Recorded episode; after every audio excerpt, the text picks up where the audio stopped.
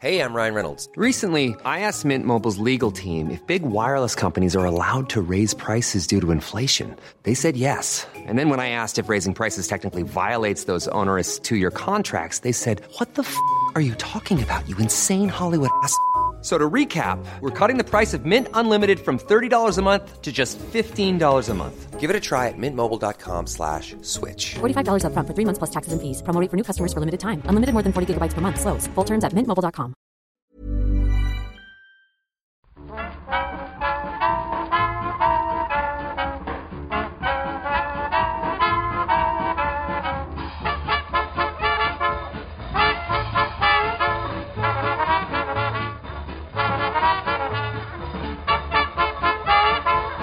Muy buenas, amigas y amigos. Bienvenidas, bienvenidos una semana más al podcast Reload, programa sobre videojuegos que hacemos desde anightgames.com. Lo hacemos con Marta y con Víctor. ¿Qué tal? Hola Pep, pues bastante bien. ¿Tú qué tal, Víctor? Que eres el que eh, el que hay que preguntar hoy. Yo bien, yo bien. Ah, vale. Pues ya está. Aquí no ha pasado nada. De hecho, no ha pasado nada casi tal cual, porque no, no ha sido una semana muy animada. He ido muy directo con la presentación y en realidad nos venía bien hacer un poco de tiempo. Sí me gusta, coño, Pep. Bueno, hombre, Directo, no, pero está sí. bien la charleta, hombre. Charleta ni hostia. Hostia, que seguro que tú has estado jugando a alguna cosa rara, Víctor, por ahí, no pregunta. Sí, sí, sí, la verdad que sí. Aparte de A The Last of Us parte 2, Uy, tenía que decirlo. que ¿eh? no es, que no es Hoy, una Víctor, cosa es verdad, rara. es que qué maldad. Es que que no lo estás recordando todo el día. Hay que decirlo, hay que decirlo. Hay que No quiero decir, no puedo dar envidia por nada en esta vida porque soy un miserable mm, de mierda, que lo único que hago es jugar a... Mi, mi mayor logro es tener mm, 500 horas en el Nuclear Throne, yo qué sé. Entonces, para una vez que puedo dar algún tipo de envidia porque tenéis ganas y tal y cual, o sea, me refiero a vosotros, ¿eh? no a la gente que nos escucha, a, a- a Marta y a Pep, quiero darles envidia, por eso, bueno, que, es que se jodan ahora. También he estado jugando a un montón de cosas que cero envidia, ¿eh? en realidad. Que no, o sea, no porque sean malas, sino porque igual ni las conocéis. De The Last of Us vamos a hablar poco hoy. Primero por, por- porque Víctor no puede hablar. eh, y segundo porque hay una pildorita ya en el Patreon de A Night Games y el podcast Reload sobre lo visto en el State of Play. ¿eh? Tampoco es un, un avance secreto, no, no va de eso la cosa, pero que sí... Coño, sí vimos varias cosas nuevas del juego, quizás no tantas como esperábamos. Al final se pueden hacer sobre esto reflexiones que ya veníamos haciendo desde septiembre, ¿no? Sobre la violencia y, y el mensaje que pegará el juego a, esas eh, puñaladas de, de Eli, que son bastante bestias. Y eso, lo, lo, lo metimos en una pildorita porque iba a ser raro hablarlo aquí teniendo en cuenta eso, que todos sabéis que Víctor está jugando, que habrá análisis el día 12 en anightgames.com. También en el podcast Reload, ¿eh? que se, eh, o sea, el 12 es viernes. O sea, vamos a, a grabar ese, ese programa con ese análisis antes de que salga el juego. Guay. Y, y eso, Víctor tendría que morderse la lengua, no quedaría claro si lo que dice es para despistar o se está saltando el embargo y el NDA, con lo cual lo, lo, lo dejamos para una pildorita porque nos vamos a cansar seguramente de hablar sobre el juego de Naughty Dog, que por lo demás no pinta mal, ¿eh? No pinta mal. está, está estupendo. Yo tengo mil ganas. O sea, eh, después de haber visto el, el State of Play, eh, como comento la pildorita, estaba un poco indecisa. Después de hablar contigo, Pep, y de grabar, eh, tengo el hype más a tope que nunca. De verdad, ¿eh? Por favor, que, que, llegue ya, que, que te pasen todos estos días rápido y tenga ya el juego. Por lo demás, ya digo, está la actualidad más o menos parada o tranquila. No deja de ser esto un pre-3, a pesar de que no tengamos E3, porque sí tenemos un montón de esos eventos digitales que se van anunciando. El Summer Game Fest como aglutinador de todo esto. es- es- Esta semana ha estado más o menos tranquilo, aunque sí han anunciado más eventos digitales que, que van a meter aquí el, el, el Day of Devs, que creo que lo, estaba previsto para antes y lo tuvieron que cancelar ya. ¿Puede ser esto? ¿Os suena? No estoy segura. Creo que Double Fine lo hace, lo hace antes, lo hace coincidiendo con la GDC, porque están ahí todos en San Francisco. No estoy seguro, pero vaya, esto es un evento anual que, que, que organiza Double Fine, pero presenta juegos de desarrolladores indies, cada uno de su padre y de su madre. Y puede estar bien, puede estar bien, habrá, que echarle un ojo también. Aunque sí hemos tenido ya esta semana una buena dosis de juegos independientes con este Wholesome Direct. ¿Es así? ¿Cómo lo decís vosotros? A ver, si tengo que ser honesta, yo lo digo Wolson y es, está fatal. No, no lo digáis así. Pero en mi cabeza suena a, a real. Wolson y ya está. Yo digo wholesome. Pero espera, lo dices como haciendo. O sea, estás hablando normal y de repente haces como una pequeña pausa y ya lo dices Sí. como si fuera doblado. Sí. Me parece la mejor forma de decirlo. Que claro, esto de Wholesome, aparte de la pronunciación, está lo de la traducción. ¿Cómo...? ¿Qué serían? Juegos saludables, dice Google, pero tampoco... Tampoco curan, ¿no? Esto, bueno, cura- curan el alma. Masajean el alma, el espíritu. Por ahí va la cosa. Eh, sí, aunque en realidad creo que por el uso que se le da, eh, creo que se ajusta más eh, encantadores o adorables Sí, o... Cookie. Creo que se refieren más... Cookie, sí. Quizá Cookie eh, se ajusta mucho a lo que quieren decir. Cookie, aparte porque tiene ese reverso tenebroso, que está bien también. Aunque, aunque creo que en Estados Unidos lo utilizan simplemente para decir, para indicar no problemáticos. O sea, algo que no, no te va a, a hacer sentir mal de ninguna forma. Sí, es, es que es la típica palabra que tiene traducción difícil. Sí. Que luego seguro que hay una palabra en castellano que es como, hostia, era esta, efectivamente, ¿no? Y, y- y ahora no se nos ocurre. Pero es como eso, no confrontacionales. Como, Sí. que- como rollo Animal Crossing, ¿no? Que no te contradice y no te contraría nunca. No como... Que en ese sentido, yo que sé, eh, The Division es el juego más wholesome del mundo, ¿no? Porque no hace más que lamerte las pelotas. ¿Lo visteis o qué? Estuvo bien, a mí me gustó. Sí, estuvo bastante bien y me pareció que en cuanto a, a calidad de producción, por ejemplo, o ritmo a la hora de enseñar los juegos, que creo que fueron eh, más de 50, Sí. entre 50 y 55, eh, pues creo que tenía un ritmazo. eh, vi muchísimos juegos que, que me interesan. También es que yo soy especialmente el, el público objetivo de, de este directo y de esos juegos. Ya, es que fue tu, Pero- tu E3 un poco, Marta, porque estaba el Ublets y todo. Sí, sí, totalmente. O sea, yo nada más que hacía apuntar, o sea, iba, estaba intentando memorizar los juegos que me interesaban y al final dije, mira, no, los tengo que apuntar porque son muchos. Sí, sí. Eh, pero pero que, que eso, que me pareció un directo muy bien hecho, que me esperaba, teniendo en cuenta que es la primera vez que se, que se celebra, que lo ha puesto en marcha eh, una web que nació hace relativamente poco. Yo mm, la web no la sigo, pero sigo el, la cuenta de Twitter, donde ponen muchos GIF y hablan todo el tiempo de juegos y tal, que, que también es muy, muy reciente. ¿Qué web es, perdón? Que yo no la conozco. Eh, Wholes- eh, Wholesome Games. Ah, vale, llama. vale. Iba a decir, lo he dicho bien, bien, bien. Pero el caso es que, que eso, la web no lleva mucho en, en marcha, aún así funciona muy bien y me sorprendió lo, lo bien que, que quedó el direct. Me, me gustó verlo, eh, más allá de que me interesaran los juegos, que me interesaron mucho y evidentemente además me interesó, como has dicho Pep, Oblets, porque le tengo muchas ganas y se dijo que ya dentro de nada, pues, pues vamos a poder probarlo. Pero otra vez el Sun, macho, podría haber dado una fecha, ¿no? Ya. O sea, sabiendo que es Early Access además.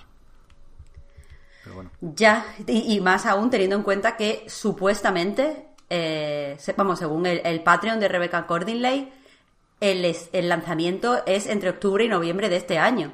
O sea, quiero decir, hay un margen de, de Early Access muy pequeño. No cuesta nada haber dicho julio o junio o agosto. Ya.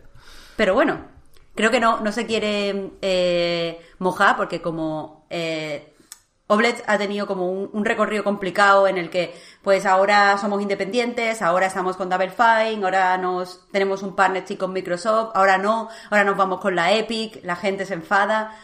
Como que han dado muchas vueltas para mantenerse siempre eh, pues independiente y que nadie metiera cucharilla en el juego. Hmm. Entonces supongo que no quieren decir una fecha, tener que atrasarla, otra vez tener prensa negativa. Ya. No sé. El juego está anunciado para la Epic Games Store y para Xbox One. O sea, eso sí, Sí. lo de Microsoft sí, sí ha quedado en el proyecto.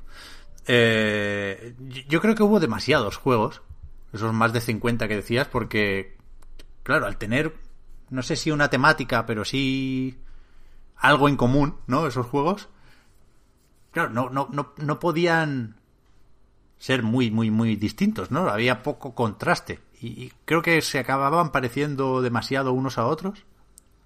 Pero, joder, yo lo decía, me apunté más títulos, eh, que si el Errand Boy, que si el Chicory, que me gustaría probar que en los últimos Indies, por ejemplo. Creo que, que- que era una buena selección de juegos en, en cuanto a la calidad que uno puede llegar a presuponerles viendo, viendo el vídeo, ¿eh? Pero, me, joder, me gustó un montón. Me gustó un montón.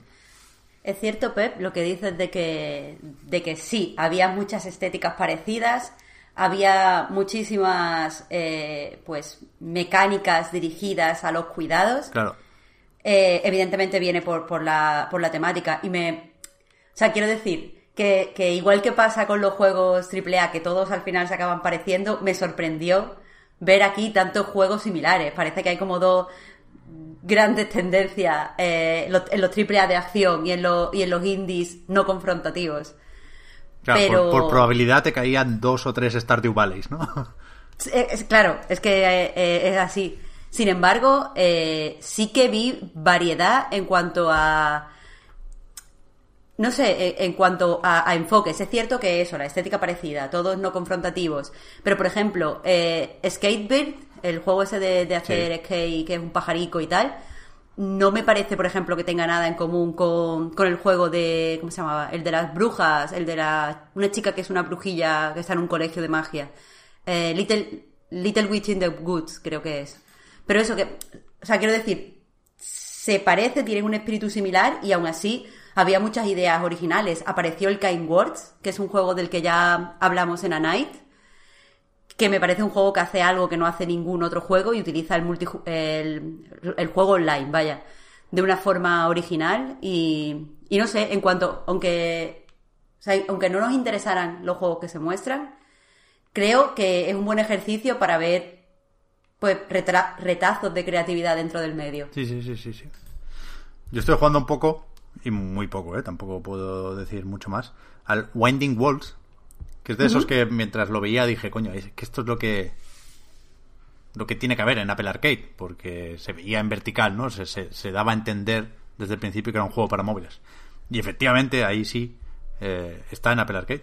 Y es- está guay, es de típico de moverse sobre una sección de, de un planeta o, o de una zona esférica y mueves un par de ejes, o sea, va- vas rotando esa esfera y, y vas haciendo que aparezcan cosas, moviendo el, el dedo en, en- en la otra dirección.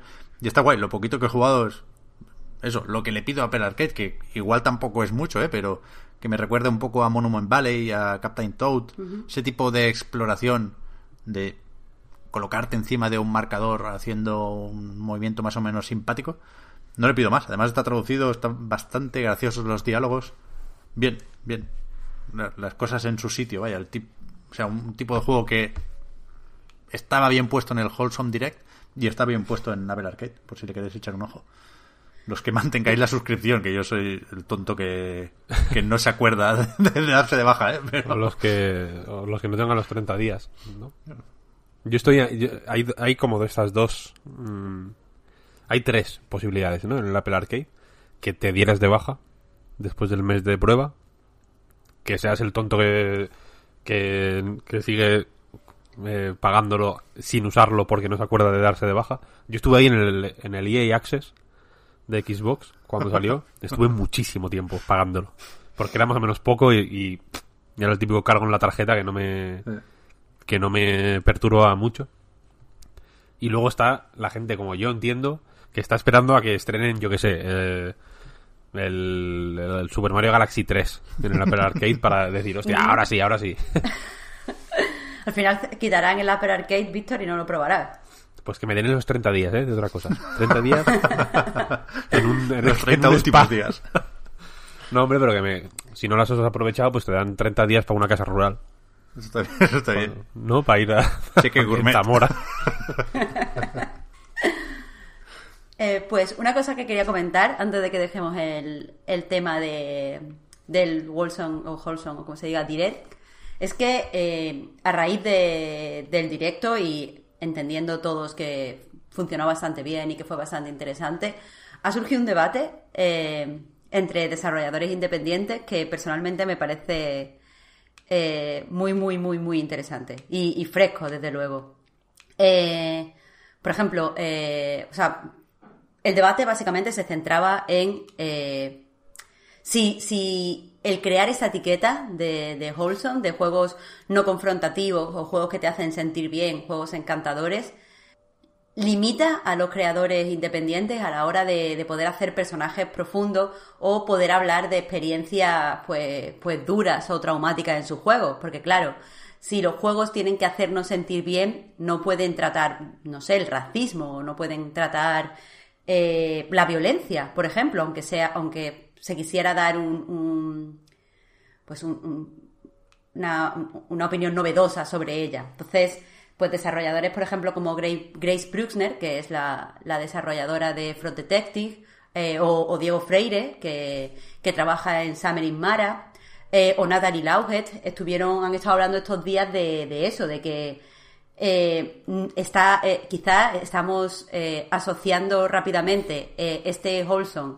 a la no violencia cuando eh, se pueden hacer juegos no violentos o juegos basados en el cuidado que no nos hagan sentir bien ni quieran hacernos sentir bien y que además eh, hablaban un poco de la infantilización que podemos producir si todo lo, todo lo que hacemos como opuesto a la violencia del AAA o a la acción o a la, eh, no sé, al hiperrealismo eh, del AAA, si todo lo convertimos en gráficos que parecen para niños y eh, pues experiencias mm, Mr. Wonderful, vaya, por decirlo rápido y mal.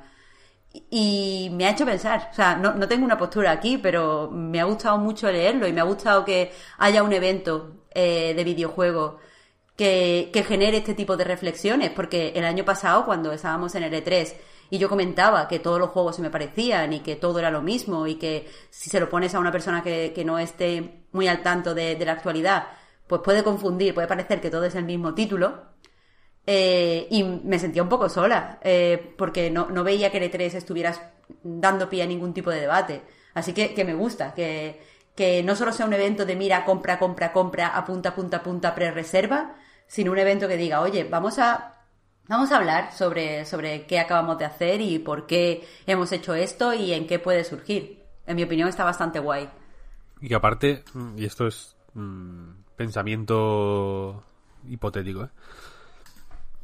si un juego te quiere hacer sentir mal con la violencia, por ejemplo, no será más efectivo si lo hace teniendo como background, digamos, un contexto pacífico absolutamente. Quiero decir, no se nota más la disrupción, por así decirlo, que provoca la violencia si vienes de un estado de, paz total y de y de y de calma chicha y de eh, y de estar dedicándote tú, por ejemplo, pues eso, a, los cuidados o a decorar una casa o hacer cosas que no son violentas, ¿no sería más impactante o no sería el impacto de esa violencia más eh, profundo si, si llegara de golpe, ¿no? O sea, a mí lo que me... Yo creo que uno de los problemas de la violencia en general con los videojuegos es que eh, se acaba diluyendo. O sea, o, o- o- o te acabas anestesiando, por así decirlo, ¿no? Porque efectivamente, en la hora 35 del juego, cuando te dicen, pero es que matar es malo. Tú en ese momento ya como, ¿pero qué dices? pero, pero si he matado a 7000 personas, tío, y me estaba gustando además. Estaba muy guapo, ¿no? Porque la retícula se mueve de una forma de puta madre, ¿no? Y el, y el sonido de la pistola es cojonudo, ¿no? El del revólver, ¡pa! Suena ahí un... Esto suena guay, ¿no? Es, es como de puta madre. Dices, qué bien, ¿no? Y encima cuando matas, te dan logros y te saca, y te consigues mm, eh, loot, ¿no? Para hacerte una mochila mejor y, y- para hacerte unas hombre, estas hombreras guapas que llevo mientras me estás diciendo que matar es malo, me las hice matando. En- Entonces, que en ese contexto en el que, digamos, el, o, o en general los juegos, pues eso, con este rollo cyberpunk del mundo es una mierda y todo y toda la gente está en contra de ti y tú eres el lobo solitario, ¿no? Como un poco de incel peligroso, mortal. O, o en el posapocalipsis, ¿no? O en, o en un entorno en el que hay dinosaurios, por ejemplo, y tienes que sobrevivir mm, de ellos, mm, yo qué sé, pues recopilando loot, todos estos entornos, pues joder, ahí la violencia, pues es impactante, entiendo, vista desde nuestro punto de vista, que estamos aquí en nuestra casa con el ventilador, ¿no? Que el, ma- que el mayor eh, drama que podemos tener así día a día igual es que eso, que entra ruido de la, de la calle y, y se graba mal el podcast, por ejemplo, pues eso es impactante matar a un dinosaurio, por ejemplo. Pero pero es comprensible, quiero decir, ¿no? Eh, por ejemplo, que en un videojuego tengas que asesinar a un perro eh, a sangre fría, por ejemplo, a mí me parece más grave en, un, en los Sims. Tú imagínate que en los Sims 4 pudieras coger a un perro y, y degollarlo. Sería como, me cago en la hostia, ¿qué está pasando aquí, no? Eh, sería muy impactante. En The Last of Us, coño, normal, ¿no? Quiero decir, está la opción de asesinar al perro o está la opción de que te asesinen a ti. No hay. Es, es como una falsa. Es un falso dilema. Eh, el- ma- matar al perro no dice nada sobre ti, en, en ese sentido. No, no estás aplicando una crueldad mayor hacia ese perro que hacia cualquier otra cosa, porque es que si no te va a matar, digamos. Igual que si, yo qué sé, igual que si van a tu, y- y entran a tu casa, digamos, y te están eh, ahogando y, se te presenta la posibilidad de, pues yo qué sé, coger un cuchillo y apuñalar a tu atacante, ¿no? Eso no dice nada sobre tu... O, o dice algo muy distinto sobre ti, que si de pronto tú coges un cuchillo y sales a la calle y se lo pinchas a uno en la cara, eh, ¿no? Uno que está repar- repartiendo flyers del telepizza. Esto, joder, es distinto. Entonces, que yo lo que quiero decir es que si en estos juegos wholesome, si de pronto hay eh, momentos. Quiero decir que, si- ese contexto, si se, si se utiliza como espacio en el que no ocurre. no- y no estoy en contra de que haya juegos tipo Animal Crossing, al revés, de hecho, en los que no ocurra nada chungo, ¿no? y que estés simplemente a gusto. A mí me, encantan esos juegos, pero también me molaría, y los hay, ¿eh? en realidad. Hubo una época que, estuvieron muy de moda, de hecho, ¿no? Esos juegos así como cookies, pero que de pronto es algo raro, ¿no? Tipo Little Inferno. ¿Os, os acordáis de ese juego? Sí. Que es un poco dark, igual, ¿no? No es eh, infantil 100%. Te hueles el pastel un poco, quiero decir. De que tiene un rollo más igual Tim Burton, como infantil, pero. pero torturado, por así decirlo. Igual te hueles que va a venir algo raro, pero que si en un que si en el Ublets, por ejemplo, al final resulta que hay una movida súper loca y súper traumática, yo creo que tendría más efecto. Es como los como el grounded para los aracnofóbicos, quiero decir, es la eh, esos como que se- esos extremos hacen que la que la que este tipo de propuestas como que sa- salten más, ¿no? Pero, a ver, creo que, que hay. Eh, o sea, creo que el debate se pierde un poco. O, por lo menos se, hace más complejo y mete más capas y nos basamos simplemente en la violencia. Porque creo que, el problema, el problema que hay con la violencia en videojuegos eh, es, que, es que no sabemos cómo es la forma correcta de, afrontarla y entonces pasarla a unos juegos donde la gente va como refugio pues es un poco eh, duro. Creo que, hablar de la violencia quizá eh, hace que, se pierda el debate porque en realidad lo que estaban pidiendo estos, de- lo que estaban no pidiendo, sino simplemente señalando estos desarrolladores, estas desarrolladoras, porque la mayoría que participaban eran mujeres, es que eh, lo- los personajes no pudieran tener, por ejemplo, aristas desagradables, eh, o cuando tenían aristas desagradables fueran aristas desagradables cómicas, o sea, que no, no nos encontráramos con un juego que a lo mejor pues no pasara nada o no hubiera violencia, pero hubiera gente a la que no le gustamos y no nos gusta o, nos- o no, no nos trata bien. eh, o, que no, o que se trataran temas, por ejemplo, como un desahucio. En Animal Crossing no pagas tu, tu casa, pues a la puta calle.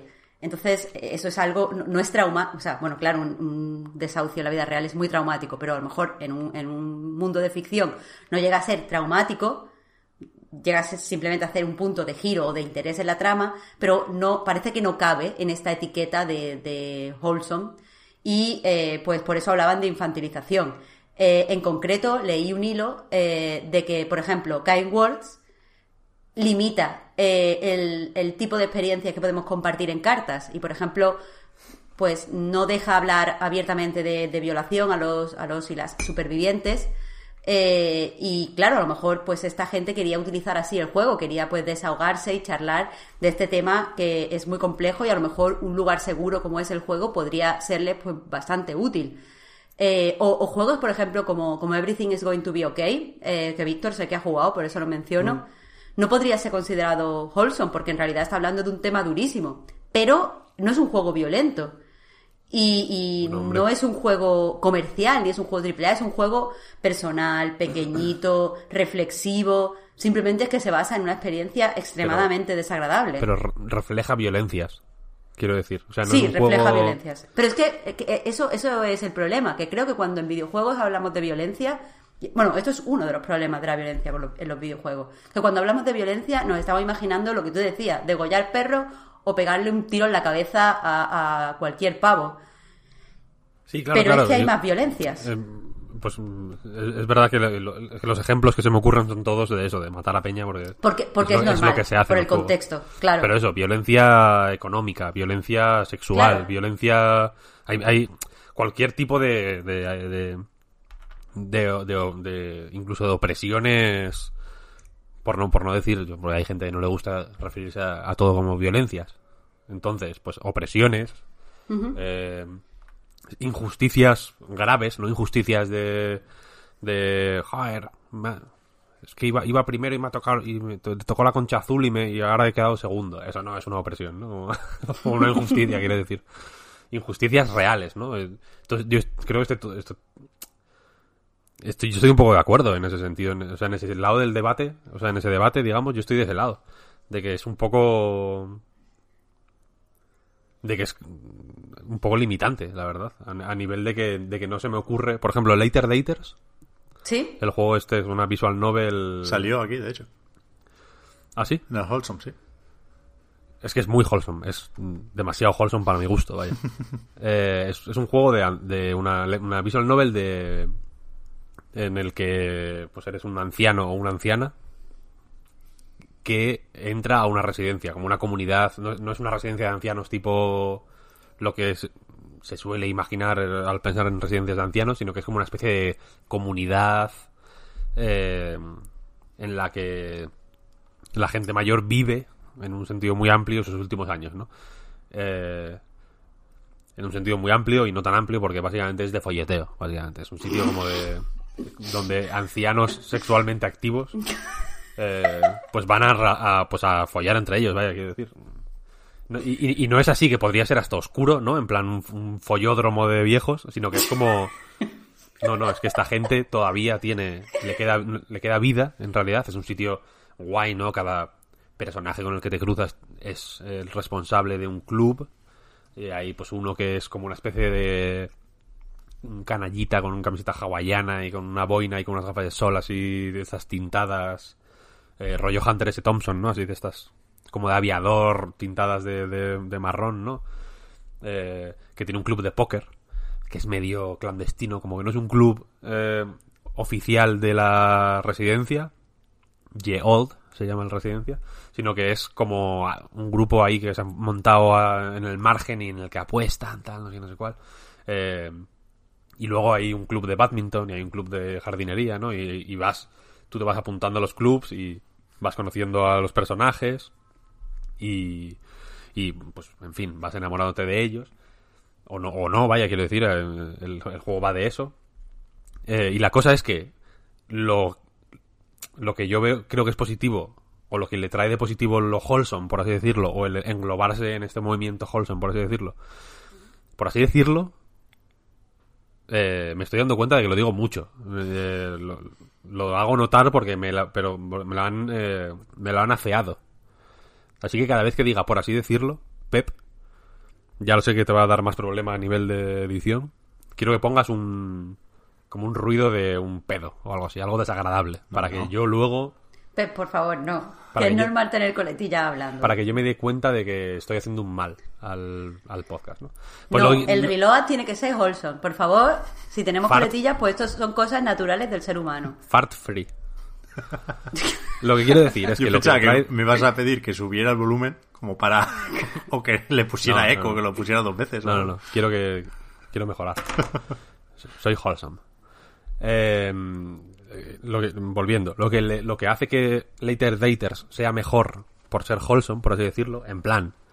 eh, puedes elegir como distintos backgrounds para tu personaje, distintas vidas, porque al contrario que muchos juegos, es muy interesante, aquí no haces tu vida, sino que estás a punto de morirte, quiero decir, el juego te lo planta eh, de la- lo primero, en plan, es que son tus últimos años, literalmente. Tu, vida, digamos, la aventura de tu vida ya ha pasado. Entonces, te- tienes que elegir el trasfondo, ¿no? En plan, pues, mm, estuve felizmente casado tantos años, o estuve eh, con una pareja pero no me casé tantos años, o estuve o me dediqué a mi trabajo y no tuve pareja en ningún momento y ahora quiero em, tener pareja en estos últimos años, en fin, hay como varios trasfondos, que está guay. Eh, no, no discrimina de ninguna manera con quién puedes tener relaciones. O sea, quiero decir, es absolutamente normal y absolutamente... eh, a, ver, a ver cómo me lo explico. Es idéntico a nivel de... A nivel estructural del juego es exactamente lo mismo relacionarte con hombres que con mujeres. Quiero decir, no hay distinción. No eres Sí, gay eso es por... una tendencia, es Claro. una tendencia habitual en, Sí, en las eh, visual novels, claro. en los Titan Sim. no eres gay por ser por liarte con hombres, ¿no? Como que simplemente es lo- te lo presentan aparte de una forma ah, eh, súper natural y súper guay y, y que, y que es, es la hostia, en realidad, esas partes. ¿Qué pasa? Que por ser tan wholesome, eh, para mi gusto, no, no tiene fuerza en algunos momentos. Hay, hay algunos momentos del juego que tendrían que ser eh, pues súper fuertes, por ejemplo, o, o, que podrían ser fuertes o que podrían presentarse como, como traumas y que yo creo que, que, como traumas, no, bueno, como, como hitos o como eso, disrupciones en la historia, momentos, cismas, por así decirlo, eh, que yo creo que una historia no le va mal tener ese tipo de idas y venidas, eh, para, para mi gusto, aquí ya cada uno tendrá su, su teoría. Eh, pero, por ejemplo, en el club este de póker, y lo siento por el spoiler, pero bueno, si alguien quiere. tiene mucho interés en jugarlo, no es lo único que ocurre, así, pero bueno, voy a comentarlo en un minutillo. Eh, en el club de póker eh, está el tío este que he dicho, como de la camiseta hawaiana, de la camisa hawaiana, y cuando estás en el. cuando estás. si eliges el club de póker, una de las personas que está en el club de póker muere de viejo, quiero decir, pues, porque, insisto que son ancianos, es normal que se muera la gente allí.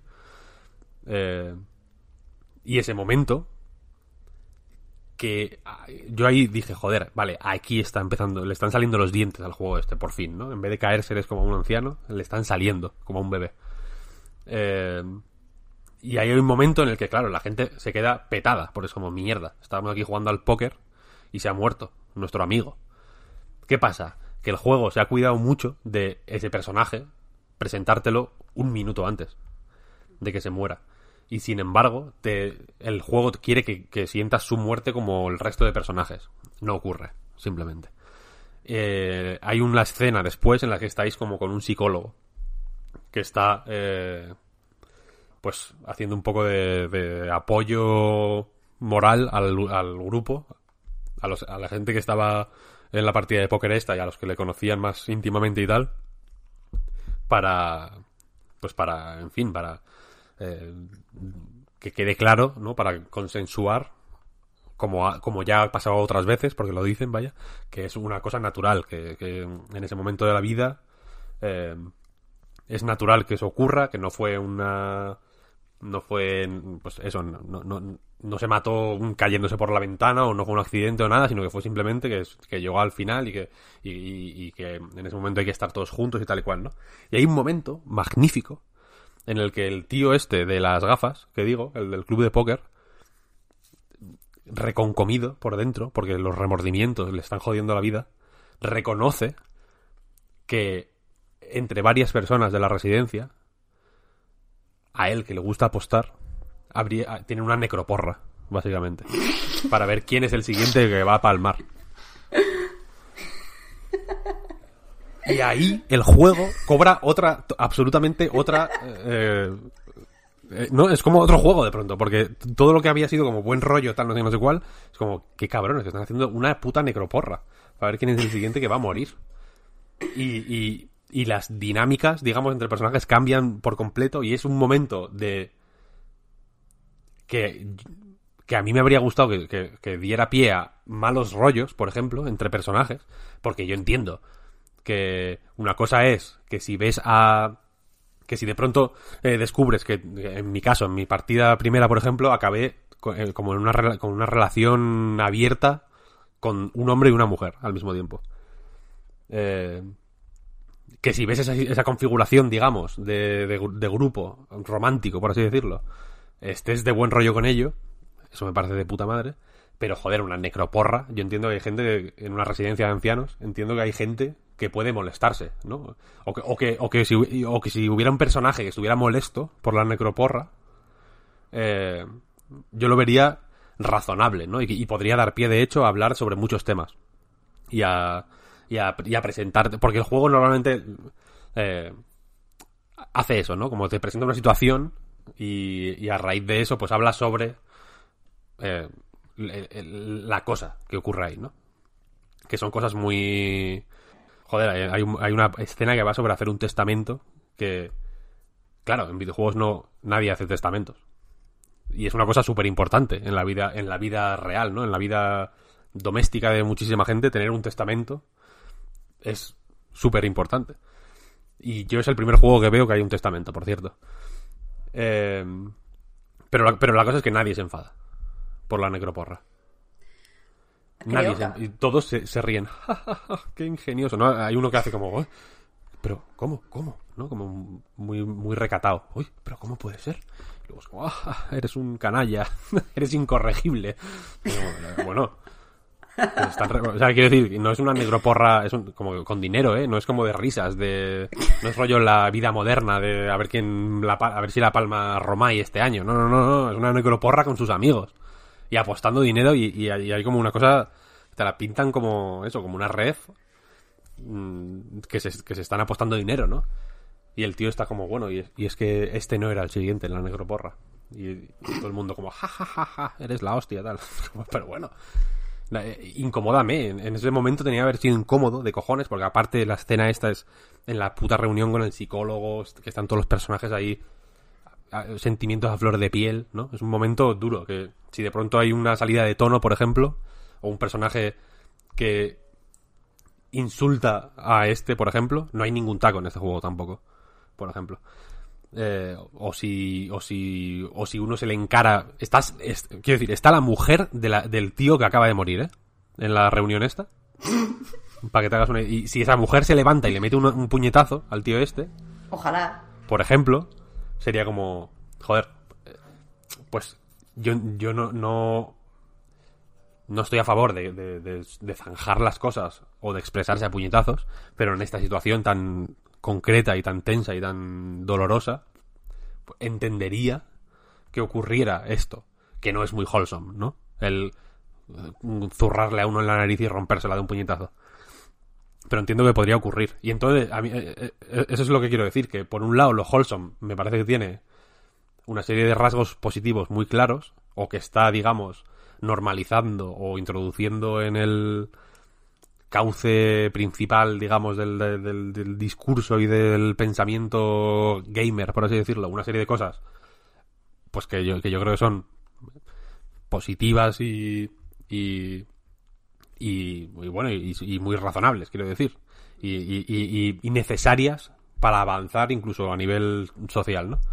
Pero por otro creo que tiene este este recato de, de intentar de no querer romper ningún plato, cuando a veces hay que romper platos, vaya. Eh, escuchándote, que me parece además, Víctor, el ejemplo más puto perfecto que ha habido en, en pues eso, en el debate, eh, creo que eh, tengo ya, me, me he formado como una especie de opinión y creo saber o creo haber identificado dónde está el problema. Y es que al fin de cuentas no sabemos o los desarrolladores eh, no han descubierto dónde está el límite de la fantasía. O sea, es ideal crear un mundo donde eh, pues la gente dentro del espectro eh, LGTB o la gente queer o la gente con diferentes, o sea, mm, la gente diversa en cuanto a, la identidad de género pueda eh, sentirse que no son una minoría, o sea, no, no tengan que vivir en ese mundo también con la opresión que ya sufren en el mundo real. Entonces, eh, es genial crear esa fantasía. Mira, aquí puedes eh, ser una, o sea, puedes tener la identidad de género que, quieras, puedes eh, tener el tipo de relación que, elijas y, y no, o sea, y la sexualidad es algo completamente abierto y aceptado. Guay. Pero eso no significa que todo tenga que ser una, una fantasía escapista. Es que en esos mundos en donde pues ya se han superado ciertos, ya se ha conseguido cierta igualdad o ya se ha, eh, pues se ha normalizado la diversidad, pueden pasar y pasan cosas malas. Y es que eso, tenemos que, que saber que crear una, una fantasía escapista tiene mm, unos límites que pueden ser los límites de la propia narrativa. Así que, eh, qué pasada de ejemplo, Víctor. Sí, ¿no? Es Y- eso. Y que es. que evidentemente mi punto de vista es muy diferente en tanto que. eh, por ejemplo, yo sé, un montón de cosas que ocurren en Later Daters o en otros juegos de este estilo o, o, o- multitud de ejemplos que leo, vaya, quiero decir, en, en- en artículos y en reportajes y en libros y en lo que sea, ¿no? No me, no me tocan más que en un sentido amplio de, de humanidad, por así decirlo, ¿no? Eh, no lo comparto en primera persona. Empatizo y, y- y- y me veo y puedo puedo digamos eh, imaginar en un, plano hipotético el dolor que experimentan o las frustraciones o los problemas o, las- o la- o los traumas Sí, las dificultades. que, pueden llegar a experimentar eh, ciertas personas. Eh, yo, qué sé, pues evidentemente yo no, yo no soy eh, parte de, una minoría afroamericana en Minnesota y sin embargo, pues ahora mismo me, está resultando doloroso ver lo que ocurre en Minnesota, vaya, y en tantos lugares de Estados Unidos, por ejemplo. O en España, eh, quiero decir, que en España tampoco es que seamos eh, en plan los negros son lo mejor y aplausos, aplausos. Aquí también tenemos lo nuestro. Pero, la, pero la cuestión es esa, que en, en muchos casos veo que se camina con pies de demasiado plomo y se y se y el, tratamiento absolutamente eh, respetuoso y normalizado que creo que merece todo el mundo se confunde con eso, con, con con una serie de asuntos de la narrativa que al final me parece que dificultan un poco eh, el crear historias que que crear historias que no contextos que, que que que muerdan sabes o sea que se que, Sí. que- que se te agarren porque contextos el contexto de Later Daters a mí me parece la hostia. Y, lo- y me voy a acordar de este juego toda la puta vida. Porque me- de verdad que me. Desde que lo vi anunciado fue como Dios, increíble. Nunca había visto algo así, ¿no? Eh, eh, quiero decir, más que en First Dates, por ejemplo, ¿no? Que de pronto como que hay gente mayor legando. Que piensas, bueno, pues, pues ¿por qué no? ¿no? Pensaba que iba a decir tiene- el programa de Juan y Medio, pero ok. Oh, también. No, no todos podéis ser andaluces. Bien, claro, claro. Yo por, por- claro, por localización no, no lo he podido disfrutar tanto, vaya. Pero First Dates, que muestra pues muchos eh, tipos de relaciones y, lo, y, y las intenta mostrar de la forma más eh, igual posible, ¿no? Pero en videojuegos, de nuevo, no suele ser así, en realidad. Y, mm, Later Date- Daters me, impactó muchísimo por eso, porque fue como, Dios, eh, es guay, ¿no? Cuanto más, de hecho, eh, y esto ya es una preferencia mía, por lo general, cuanto más eh, diverge un, punto de partida o, o el contexto de un juego de lo más normativo y estadísticamente normal que hay, a mí más me interesa, vaya. Porque eh, he visto más historias de romances hombre-mujer mm, 25 30 años guapos que otras. Y creo que, y, y, en fin, y, y- y conozco 700 películas con ese tipo de romances, ¿no? Entonces, si, si veo otros romances, hay una peli que se llama Gloria, por ejemplo, no sé si la conocéis, que es muy buena. Os la recomiendo. No caigo. No lo he visto. No caigo. Es, eh, mm, se- no sé si se estrenó hace 4 o 5 años. También va de. de, de pues de, de encontrar compañía eh, cuando se supone que, que- cuando el mundo ya no es para ti, ¿no? Al, al final. Eh, pues en fin, me pareció guay. Y, el contexto de Later, de Later Daters se me va a quedar siempre grabado, ¿no? Pero la historia me parece un poco más olvidable por eso, porque al final no se atreve a. No se atreve a. a- a- a- por pudor al final, o sea, tampoco creo que sea algo malo, ¿eh? No, no- no- que no se me entienda así. No, no, les- no estoy diciendo en plan, es que no se puede, ¿no? Porque sois unos, unos pussies. No, no, no, no. no. Por pudor, por, por, por un pudor quizá necesario, de hecho, eh, no se atreve a. a a, hacer más daño. ¿Sabes lo que quiero decir? O sea, que por, por no... Tú sabes que es una situación que ya para mucha gente es dolorosa, por ejemplo. Hay, hay- o sea, hay muchas en este juego, de hecho. Hay un personaje que tiene eh, VIH. Hay una serie de, de situaciones chungas. De, de- por- porque sí, vaya. Porque son, porque son jodidas, son difíciles, vaya. Eh, y por no hacer más daño, y por, o por no, por no sumar más daño al daño que ya hay, mm, no se, no se atreve a, a, darle un relieve a, a- todas las situaciones de todos los personajes que, que solo se consigue o, o, o- o que o- bueno es que no sé si decir solo se consigue me estoy me estoy corrigiendo a mí mismo todo el rato pero bueno pero bueno que generalmente eh, creo que se consigue eh, pues eso me- vía flaqueza. O sea, pues, quiero decir, si por ponernos teológicos, ¿no? Si Dios es todo lo bueno y todo lo y todo lo perfecto que hay en el mundo, por, eso no es nada interesante Dios como personaje, ¿no? En realidad, lo interesante son los Adán y Eva, por ejemplo, ¿no? Y sus flaquezas y sus y sus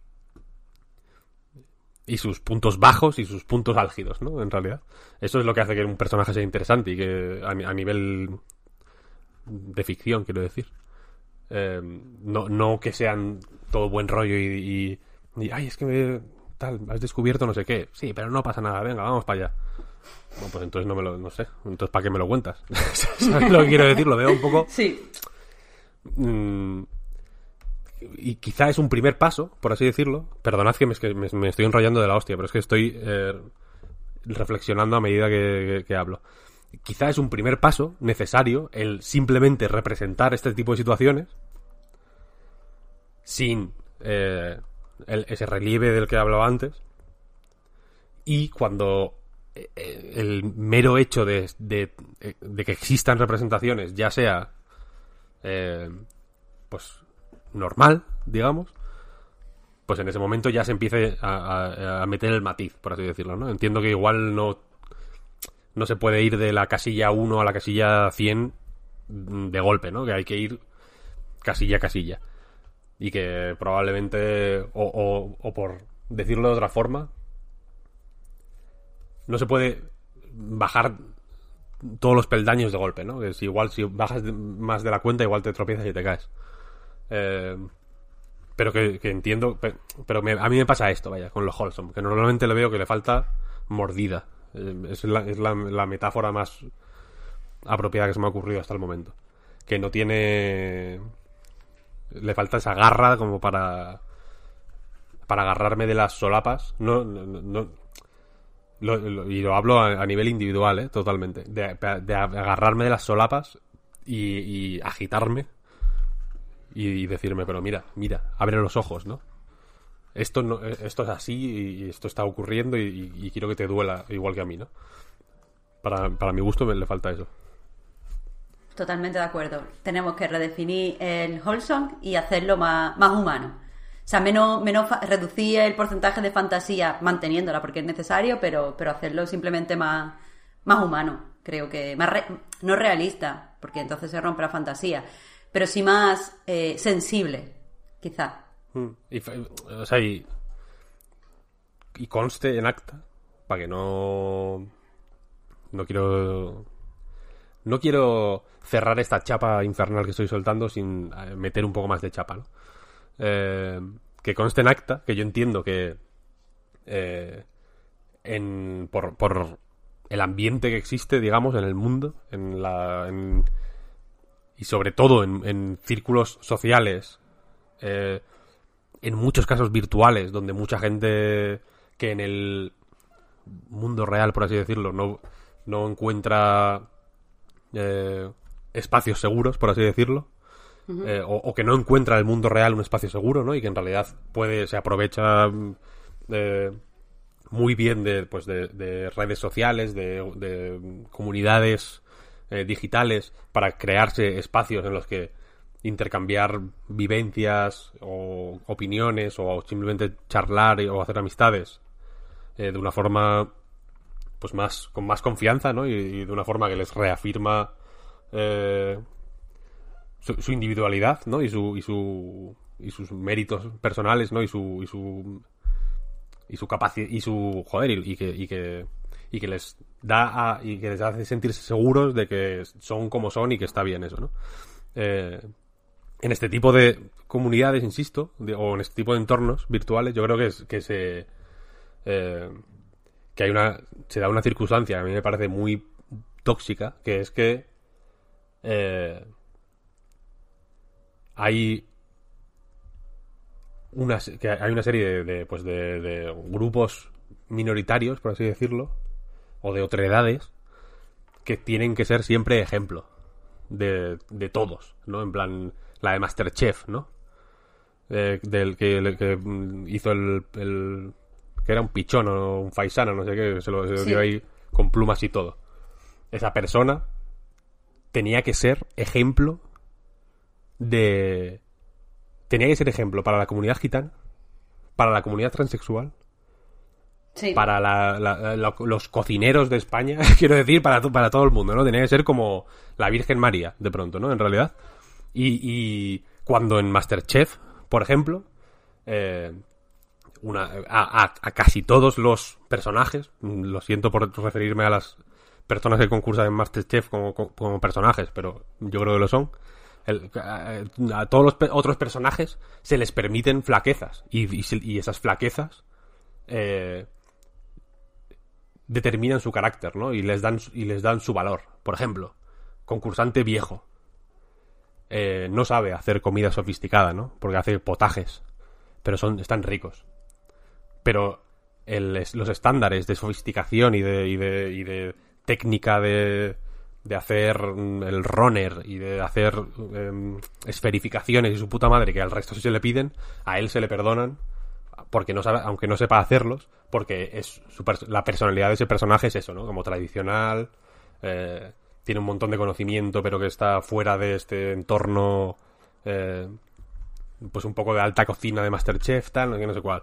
El, el, el, el, clase baja, el barrio bajo, ¿no? El, clase baja, eh, eh, clase baja, eh, ¿cómo decirlo?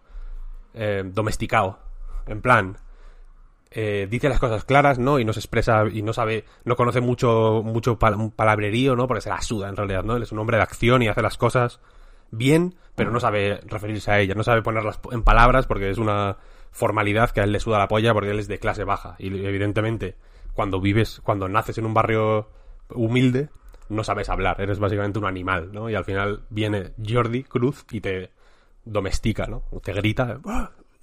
tal, no sé qué. Y, al final, eh, pues acabas dando un curso de cocina en www.masterchef.es. Y ya, está. has, trascendido tu clase. Eres, ahora eres mejor, ¿no? Todo este tipo de flaquezas. Hay personajes, digamos, de Masterchef, por poner ese contexto, que no se les permite, simplemente. Y en videojuegos tampoco. Y en, y en redes sociales tampoco, quiero decir, ¿eh? Si de pronto hay una eh, persona transexual, por ejemplo, que tiene una contradicción, o que tiene una duda, o que tiene una, eh, un momento de, de no saber dar la respuesta definitiva a, eh, a una cuestión candente del momento, ¿no? Pues ya es una flaqueza que, que a veces no se pueden permitir, ¿no? Porque al final les cuestionan todo. La- con las mujeres pasa lo mismo, vaya. Eh, y, y- y lo, y lo vi- y lo vivimos nosotros día a día contigo, Marta. Eh, y lo habrás vivido tú con haciendo nerfeadas, por ejemplo, o, o con mil cosas, ¿no?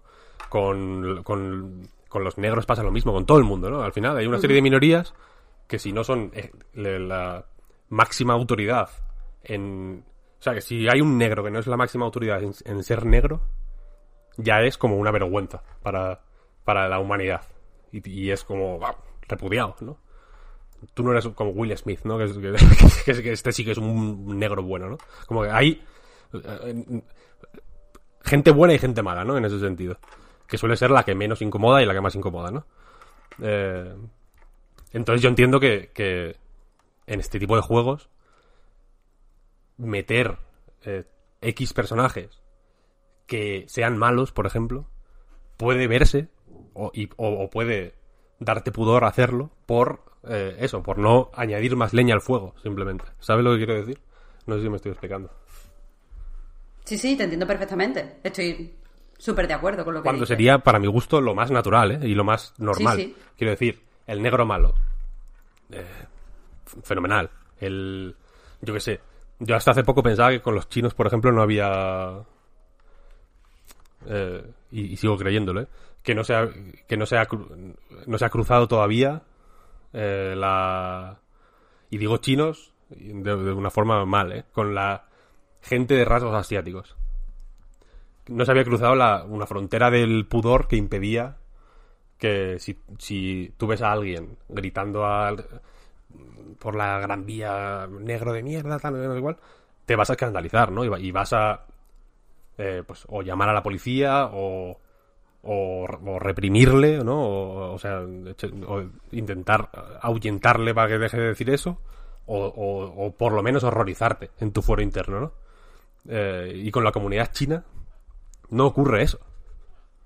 ¿No? Por ejemplo.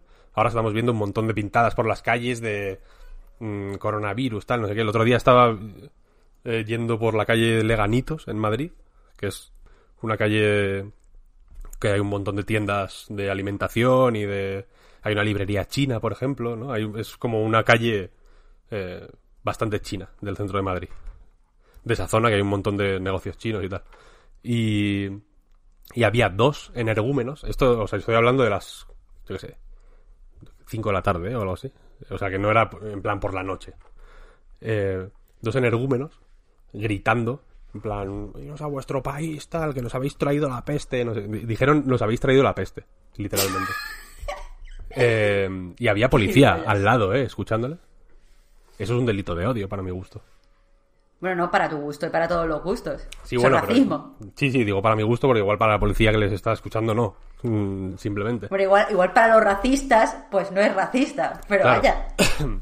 Lo que quiero decir es que, eh, como con todo, eh, hay que ir dando pasos, entiendo, ¿no? Eh, Y, seguramente estos juegos wholesome sirvan para dar una serie de pasos. Pero creo que existe el riesgo de que estos juegos wholesome, los pasos que den, se queden de puertas para adentro y que se den en estos juegos wholesome y ya. Y se conviertan básicamente en expositores eh, para que nosotros desde fuera veamos una serie de problemas o de, o de formas de vivir distintas eh, o la mayoría vaya y, y- para comercializar este, eh, una serie de experiencias eh, presentadas de una forma blanca y neutra y, poco eh, ofensiva o poco molesta o, o- o- digerible, por así decirlo, y nos quedemos como igual que estábamos en realidad, ¿no? Cuando tienen que incomodarnos, ¿sabes? O sea, yo que sé, Black Clansman, por ejemplo, la película de Spike Lee Spike Lee, es la polla. eh, es mejor cuanto más incomoda, vaya. Y, y, y que ac- y acaba de una manera muy concreta para incomodar el, mucho más. Y, y- y es la típica película que le podrían decir a Spike Lee, y que seguramente se lo han dicho, ¿eh? no lo sé.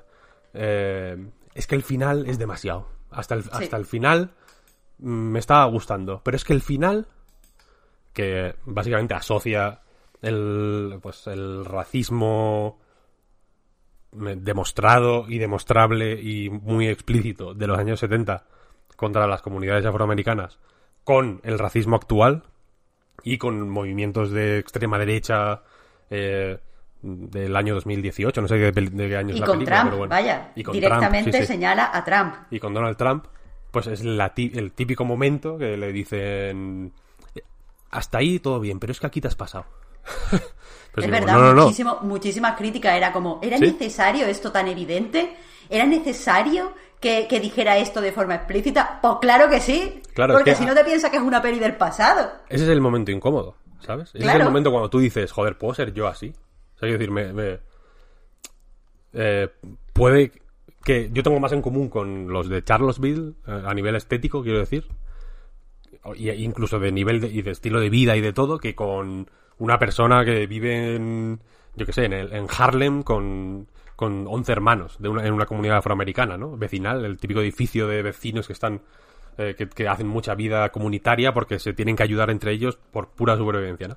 Yo tengo más eh, en común con la gente que iba con antorchas mm, tiki compradas en el, en el Home Depot este ridículo que con, que con esas comunidades, ¿no? Y entonces, para mí, ver esa escena de pronto, yo no me sentí en plan, sí, sí, yo soy el amigo de los negros. No, no, no, no, no, yo me sentí al revés. Sí. Dije, joder, igual yo soy un problema para esta gente, ¿sabes? Y, y- Aunque, y- sea, aunque sea por la inacción, que creo que es lo que quiere decir también es. Spike Lee. Eso es, eso es. Y por, lo- y por mil cosas. Es que en ese momento a mí Sí, la, sí. la cabeza me empezó a, a ir a 10.000 revoluciones por segundo, ¿sabes? Y es como, joder, ¿cuál es el problema aquí? ¿Sabes? Hay que localizarlo, hay que hacer algo, ¿no? Ah, eh, Ese, ese momento incómodo es en el que yo, eh, digamos, interioricé el, mens- el mensaje de la película. para, para alguien que su abuelo hubiera sido un pantera negra, ¿no? O su padre, pues probablemente todo el resto de la película lo estarían viendo como un biopic, igual de su, de, de su familia, ¿no? Para mí es algo mucho más lejano. Pero el final fue como, me metió a mí de- dentro de pronto, en plan, eh, como el malo de la película. Fue como mierda. Y ahí me, me joder, me, es, en ese momento incómodo y chungo y, y joder, y, que, y, violento y agresivo hacia mí, porque es un momento agresivo, es una película que- rabiosa, vaya. Eh, eh, para mí fue lo que hizo que la película fuera bocato di cardinale, como se suele decir, porque, porque pensé, "Mi- a- a- ahí lo has conseguido, ¿no? Ahí has dado. Y por eso Spike Lee, pues suele ser como, no, es que se pasa mucho.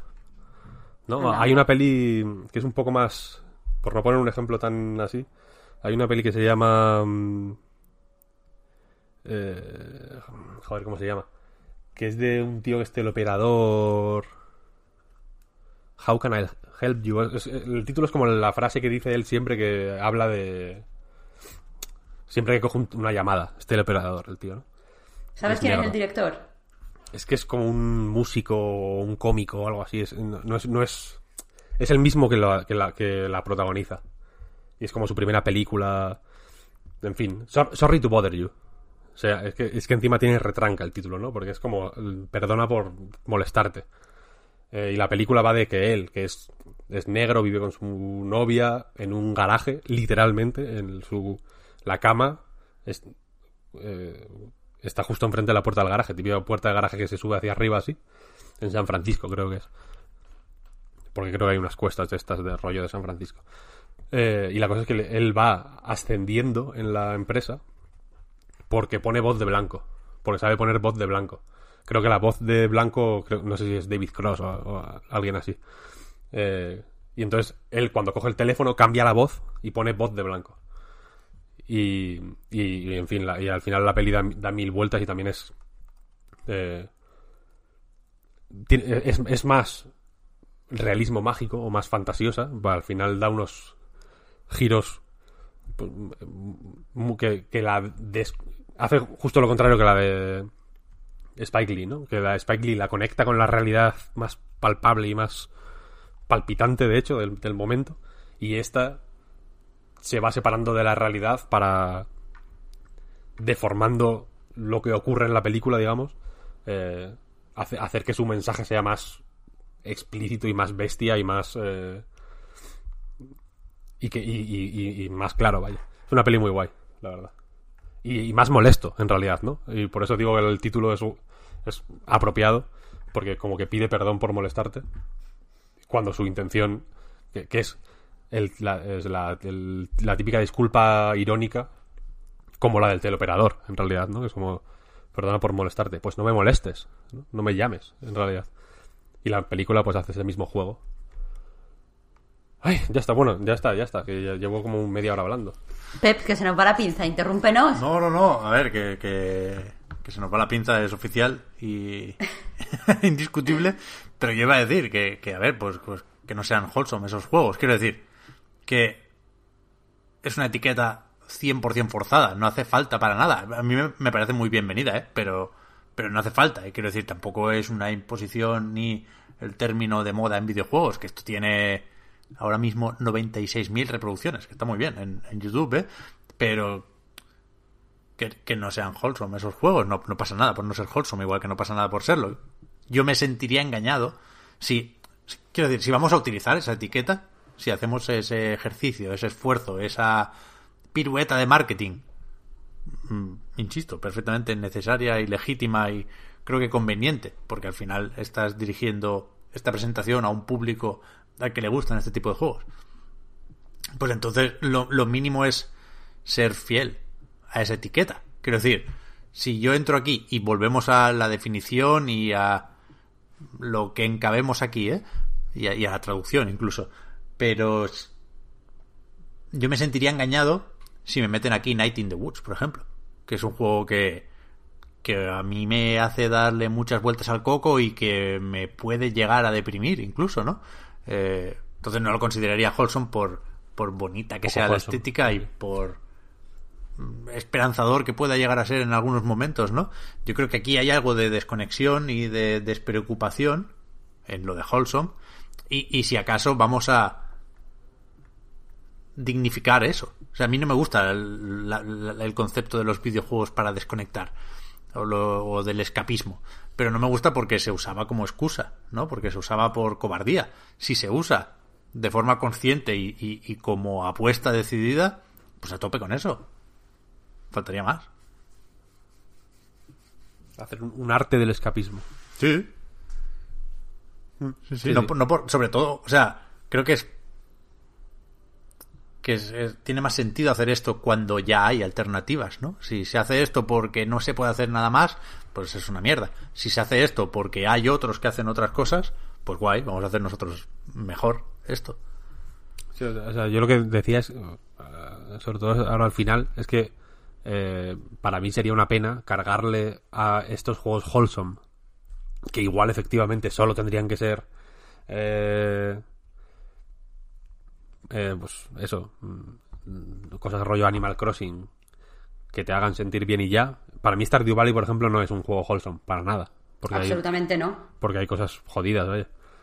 Eh, y de hecho te mete una presión de cojones. A mí me agobia mil jugar a Stardew Valley, lo reconozco ya. Prefiero Animal Crossing por eso. Eh,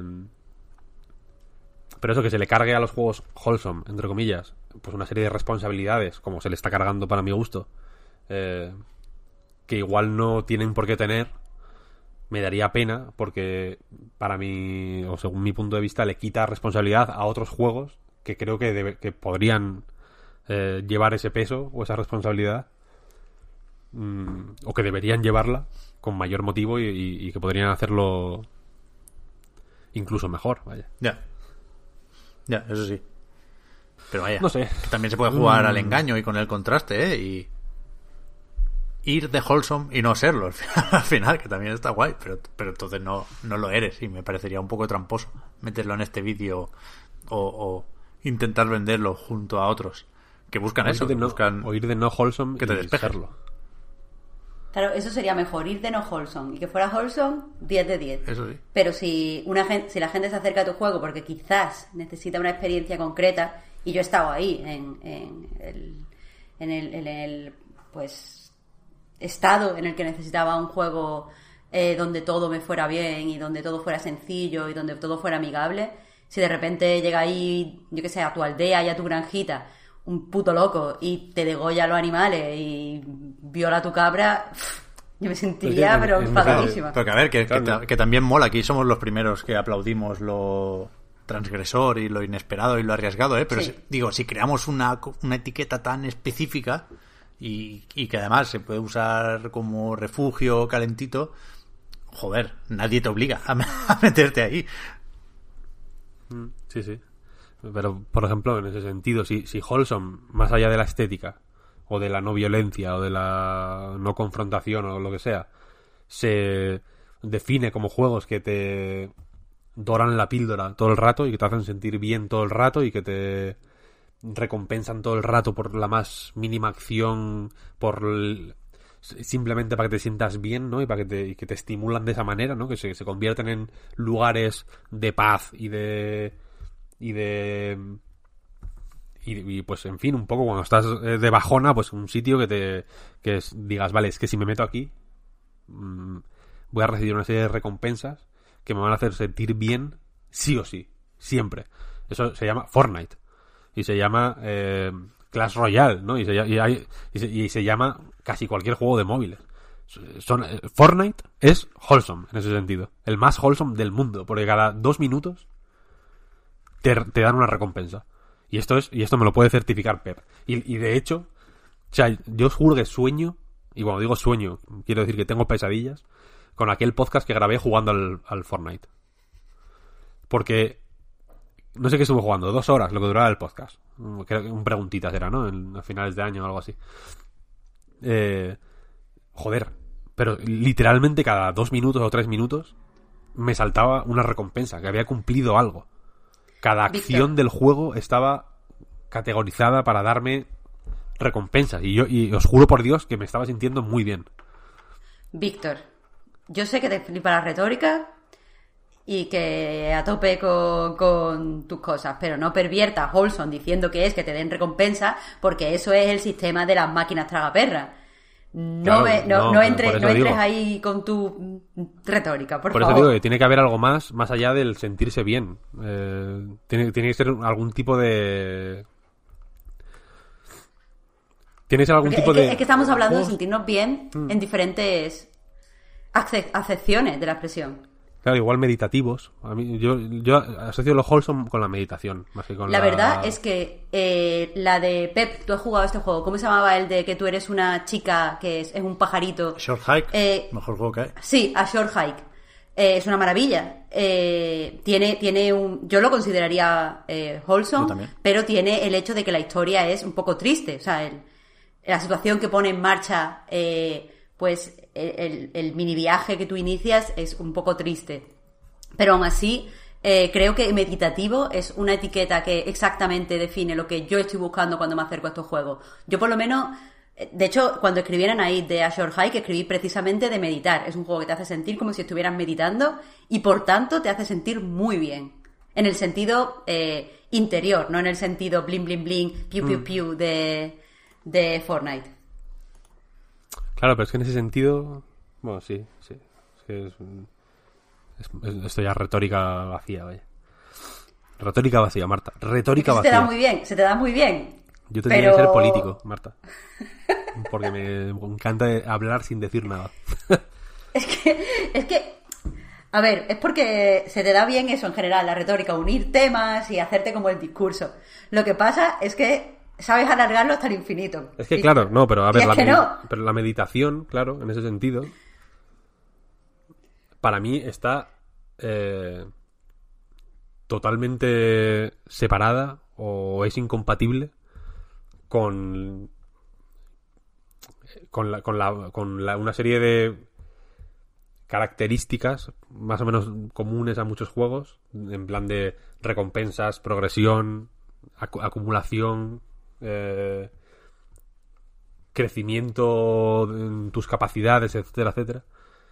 Eh, y aunque sí que conozco juegos que me parecen muy meditativos y que me y que creo que quedan que están diseñados con eso en mente eh, eso sí que lo veo eso sí que lo veo rompedor fíjate lo que os digo así que así que me quedo voy a hacer mía esta descripción de lo wholesome como meditativo para mí eso sí que es rompedor Ah, incluso a nivel social, ¿eh? Quitar la... O sea, eliminar el- la presión del superar objetivos. Constantemente. Únicamente... uy, Vivir. Claro, es que, es que literalmente el no tener objetivos te, te ayuda a vivir, o en este caso jugar en el momento, y por lo, o sea, en el momento, en el presente, quiero decir. Lo que pasa es que lo del momento se utiliza en el yoga. Eh, y al situarte en el presente y simplemente experimentar lo que estás haciendo ahora, eh, pues, pues consigues eso, meditar, de- introducirte en un estado introspectivo, y por tanto, eso es wholesome. Víctor, la has clavado hoy. Sí, sí, sí, sí, sí, total, total. No, no, o sea, no, no- no es que la he clavado, vaya, pero sí que, sí que es verdad que el, el salir de ti para únicamente conectarte con el, el- con el mundo, que es lo que, lo que ocurre en la meditación. Muy un ejercicio muy interesante, por cierto. Recomendable. Eh, igual sí que es, es, es esa sensación que yo también asocio con la palabra wholesome. Que no me salía, que al principio de, este, de esta charla decíamos que no había una palabra como precisa en, en castellano. No creo que esta sea la palabra precisa, pero la sensación sí que es un poco esa. Pues venga, va. Siguiente cosa, que además creo que no lo hemos dicho al principio. Pero estamos pendientes de ver qué pasa con PlayStation 5, porque cada vez hay más gente que da por hecho que se va a presentar o que vamos a ver cosas la semana que viene, el 3, el 4 de junio. En el momento de grabar esto, todavía no han dicho nada desde Sony, pero pensando en esa posibilidad, que si señala Jason Schreier, pues bueno, va a ser que sí, eh, queríamos preparar un poco más esto de, de, la nueva generación y de hecho hace unos días, con motivo de la presentación de Unreal Engine 5, eh, contactamos con la gente de SAT, de la Escuela Superior de Arte y Tecnología en Valencia, que además son patrons premium o platino incluso. Muchas gracias por el apoyo. Y dijimos, pues, de eso, de con ayuda de gente que sabe del asunto, hablar un poco más de lo que propone Epic para la nueva generación, de, de, de qué va a pasar con esos assets que, que se van a importar de forma mágica y bueno, ¿qué, qué, qué requiere esto de la nueva generación y, qué puede aportar a, a, los juegos del futuro? En fin, que me enrollo. Vamos a, a escuchar eso, que para eso lo hemos hablado con, con José Luis y con David.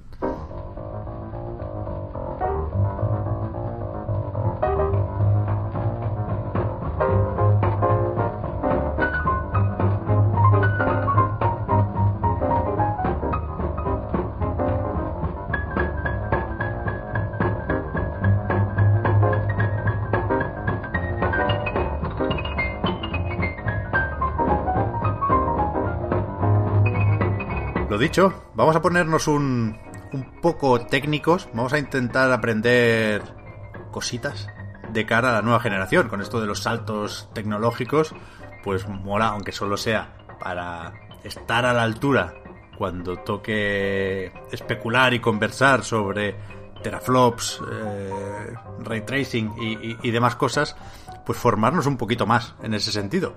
Y para eso, como otras veces, nos viene muy bien tener el contacto de, de la ESAT y nos han cedido un par de, de profesores de ahí. Tenemos a David Cuevas y a José Luis Hidalgo. ¿Qué tal? Buenos días. Buenos días, muy buenas. La, la, idea general, vuestros perfiles. David, tú eres más artista en ese sentido, ¿no? Te dedicas sobre todo a la animación y has usado Unreal Engine, que será una de las cosas en, las que nos apoyaremos para dar un poco de, forma a esta conversación. Sí, nosotros llevamos, eh, eh, básicamente, antes de incluso de estar en, en ESAT, yo llevo alrededor de cinco años como profesor, pero yo llevo eh, muchos más años dedicándome a la animación. de hecho, por ese motivo, pues eh, me buscaron como profesor, ¿no? En esa normalmente siempre se hace hincapié en que, en que los eh, profesores tengan pues eh, un, background profesional para, para, aportar como profesor, no solamente en el, en el tema docente, sino que tengan pues eso, esa experiencia ¿no? detrás. Entonces, yo tengo una empresa, se llama Kitun Animation Studio, llevamos pues eso, 15 años abiertos, este verano creo que hacemos los 15 años, no sé si es 15 o 16, la verdad. Pero bueno, el caso es que nosotros eh, en los últimos años hemos adoptado eh, para determinados proyectos en los cuales tenemos que necesitamos mucha potencia eh, de renderizado, mucha representación rápida, hemos adoptado el, el, el, Unreal, ¿vale? El motor. ¿Por qué? Pues porque, por ejemplo, ahora mismo todas las plataformas de streaming, como por ejemplo Netflix o, cualquiera, o Amazon Prime, cuando vas a, presentar una serie, por ejemplo, de animación, eh, lo que te piden es el 4K, ¿vale? Entonces, si hablamos de motores tradicionales, como Arnold Render, que, incluye 3D Studio Max, como eh, Maya, eh, o por ejemplo cualquier otro, eh, VRAI es más rápido o Redshift es más rápido, pero aún así estamos hablando de que en 4K estamos hablando de tiempos de render por frame muy altos, ¿vale?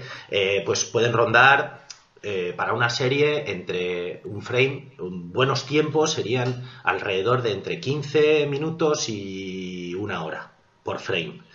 ¿Qué sucede? Que cuando nos pasamos a Unreal conseguimos una velocidad de procesamiento increíble solamente con una máquina, con un procesador i7, con un 32 GB de RAM y una tarjeta 2080 eh, GTX, conseguimos hasta 10 frames por segundo. 10 frames por segundo. No es tiempo real en un videojuego, pero para nosotros es abismal el tema. Algunos, algunos juegos están ahí, ahí, ¿eh? No es, lo, deseable, pero bueno, alguno colado. Sí, sí, y cuando empecemos a meter millones de polígonos, ya veremos si, van a 10. Pero bueno, sí, eh, eh, básicamente eh, lo, que, lo que conseguimos nosotros es una velocidad impensable hasta ahora y de hecho nunca hemos tenido esa velocidad en, en Kitun ni, y, claro, para, para, por ejemplo, series, pues conseguimos, además es que se consigue una calidad increíble porque podemos hacer unos entornos, tener en cuenta cómo gestiona un motor de videojuego, eh, por ejemplo, la hierba. Es que, claro, él, tiene mil trucos para representar eso. Entonces, claro, aunque tengas millones de, de, de, de briznas de hierba, en realidad es la misma y, están animadas, están, es una pasada. Entonces, claro, te vistes muy bien la escena, haces un dressing, que le llamamos nosotros, mucho más rápido y realmente eh, le sacamos un partido que, es alucinante. O sea, el Unreal a nosotros nos ha dado la posibilidad de hacer cambios una vez has tirado el render, es decir, si te viene el cliente y te dice, oye, eh, necesitamos cambiar el fondo eh, o la iluminación o lo que sea. Nosotros antes poníamos el grito en el cielo porque habíamos estado habíamos dejado la granja de render tirando, no sé, dos noches para tener ese plano de renderizado y ahora mismo no hace falta. Ahora mismo cuando te dice el cliente tienes que cambiar esto, bueno, pues eh, ya lo tienes guardado, ya lo tienes exportado todo al motor, ¿vale? Que eso sí, se tiene que hacer exactamente igual que los videojuegos y, renderizamos de nuevo. Entonces, eh, por ahí hemos ganado muchísimo tiempo. ¿Sabes? José Luis, tú eres más el, perfil técnico, digamos, el, que sabe cómo funcionan los motores, Unreal Engine o, el que sea. A ver, yo eh, llevo unos cuantos años más en la escuela, casi no desde que empezó, pero llevo más de 11 años y medio en la escuela, dando clase precisamente de, programación, programación gráfica y durante los últimos años me he centrado sobre todo en la parte de programación de motor, ¿vale? En la que los alumnos en el último año, cuando ya están un poco más versados en la parte de C++ y de técnicas gráficas, eh, se atreven conmigo en clase a hacer un pequeño motor 3D propio, ¿vale? Es para muchos es una experiencia única y que marcará lo que van a hacer luego en el futuro porque entran a empresas muy gordas a hacer motor y se desarrollan ahí profesionalmente y para otros será una primera y última experiencia creando tecnología que no deja de ser importante de cara a entender luego cómo funcionan los motores de render. ¿no? Esto es como un piloto de Fórmula 1 que mm, cuando al mecánico le tiene que decir que algo falla, le dice pues esto vibra y ya está, o es capaz de darle una explicación un poco más técnica y cuanto más sabes de tecnología por debajo, mejor eres incluso usando motores, aunque luego no te dediques a hacerlos como tal, ¿no? Y al margen de eso, pues eh, como, como, comentaba David, eh, la mayoría de profesores de la escuela intentan estar activos en la industria.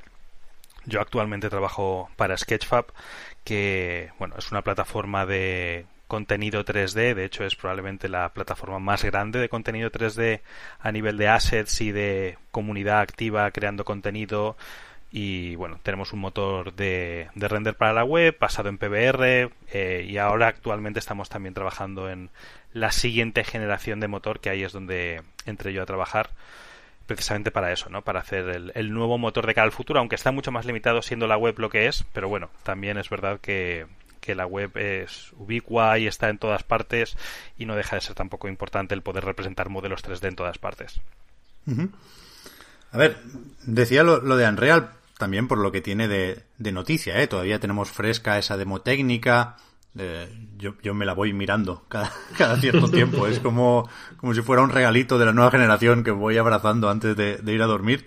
Eh, y, y, también creo que es es un punto intermedio que nos viene bien ahora, ¿no? Entre las especificaciones técnicas de las plataformas, que es lo único que sabemos en realidad, y, y esos juegos, que bueno, algo hemos visto, pero todavía no... Creo que no somos capaces de poner el, el listón de las expectativas gráficas de la nueva generación de consolas, ¿no? Y de momento tenemos esto, que es verdad, y lo comentaremos, que tiene sus trucos, que aquí está Epic vendiendo o licenciando su tecnología, pero creo que, bueno, que es que es una, una buena manera de, de, de especular y de, de, decidir entre todos qué es sensato esperar de la nueva generación y, y qué no, ¿no? Porque, insisto, aquí estaban vendiendo su moto esta gente, que yo creo que puede ser una buena moto, ¿no? Ahora nos lo contáis un poquito más, pero que al final hay una serie de truquitos. Ayer empezamos a, preparar esta charla y me dijisteis algunas cosas en las que no había caído y que me parecen muy interesantes, pero vamos, que lo que digamos sobre Unreal se puede decir también sobre la mayoría de motores que tendrán sus versiones, eh, incorporarán sus cositas de nueva generación y para los motores propios de cada compañía y cada estudio, ¿eh? faltaría más, pero creo que, que es un buen lugar común, ¿no? Unreal además creo que tiene algo de de discurso que va más allá de los videojuegos y por eso nos viene bien, David, también que, que hables tú de series que puede parecer raro, pero es que Epic hablaba del Mandalorian. Y, y, y, y lo, la nueva generación, una de las cosas que quizás trae, o esa es la intención de Epic, es juntar un poco los gráficos en tiempo real para videojuegos, ¿no? Y los efectos visuales de las películas de toda la vida. Sí. Y, joder, eso tiene un potencial enorme. Sí, puede sí, ser sí ese cambio de paradigma, ¿no? Y por eso tenía sentido hablar de los assets de alta calidad y, claro. y todo eso. De hecho, que, de hecho, por ahí veis la cosa. Exacto. De hecho, eh, mira, ahora mismo, por, por, ejemplo, con la última versión, que es la 4.25, creo que estamos ahora, eh, eh, han metido cosas que son claramente para hacer ese tipo de cosas, para, para favorecer las producciones audiovisuales eh, de animación, de, de cine, de televisión, porque, por ejemplo, ahora mismo han metido el canal alfa, ¿vale? Mejorado, ahora mismo se pueden sacar eh, capas más fácilmente que antes, ¿vale? Porque antes no era necesario, estaba orientado solamente a videojuego, pero se nota. Luego, por ejemplo, nosotros teníamos que hacer un truco, por ejemplo, si tirábamos un render que iba a salir a 1080p, eh, normalmente lo tirábamos más grande para luego hacerlo más pequeño para que el antialisado salga más limpio. Ahora mismo, en la última versión, ha mejorado eso también, el antialisado. Se nota que van tirando para televisión. Estas cosas no deberían haber estado realmente si es solo para un motor de videojuego, porque luego lo cambias en los parámetros según la potencia de tu tarjeta gráfica, de tu ordenador, lo que te permita hacer la PlayStation 4, 5, la que sea.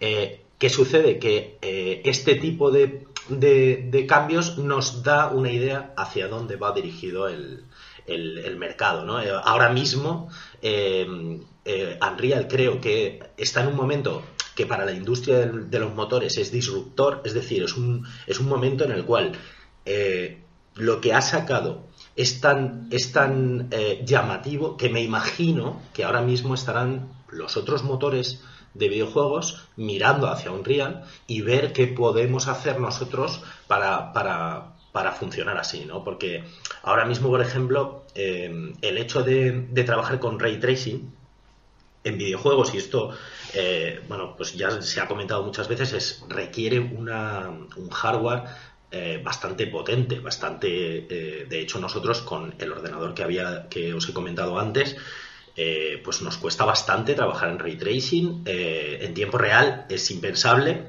Eh, nosotros, por ejemplo, lo estamos utilizando en una serie que es relativamente sencilla.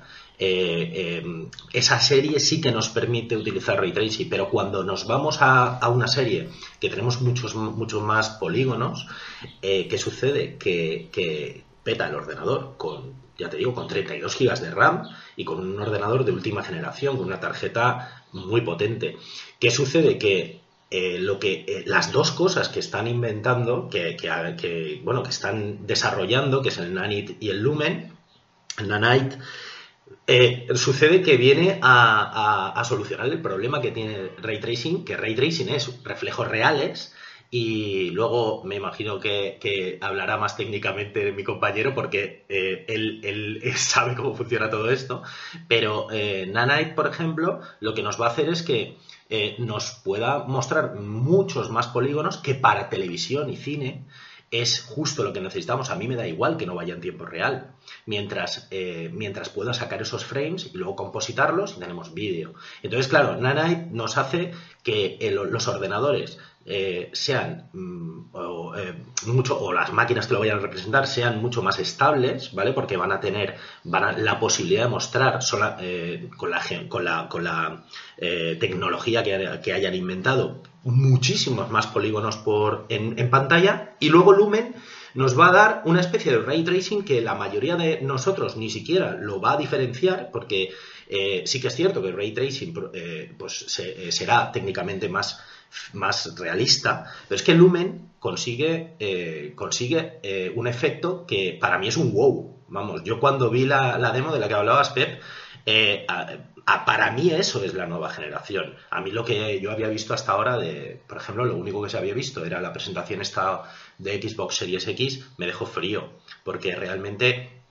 esos juegos yo personalmente eh, creo que los podemos ver ahora mismo en una Xbox Series X, o sea, Series no, una One X o una, una PlayStation 4 Pro. Yo creo que, vamos, todos los que hemos jugado a Uncharted 4, eh, vamos, el, el final con, con, la escena de, de la casa iluminada, eh, el que no se haya quitado el sombrero ahí, es que ya yo no me lo podía creer que solo moviera un, una PlayStation 4. De hecho, yo eso lo jugué en la PlayStation 4 normal, ni siquiera era la Pro, y me, me, maravilló ver hasta dónde se puede llegar un software dedicado, ¿no? Eh, entonces eso simplemente era, pues, eh, eh, yo creo que sí, eh, están, están dirigiendo todos los esfuerzos a, a, a evidentemente, videojuegos, lo suyo, pero además eh, otro mercado que es que a mí personalmente me viene fenomenal, vamos, también en, nuestra empresa nos está, nos, encima, es que es un software que es gratuito hasta el millón de, de euros de beneficio, ya, eso es otra es cosa. Sí, sí, sí. Es fabuloso.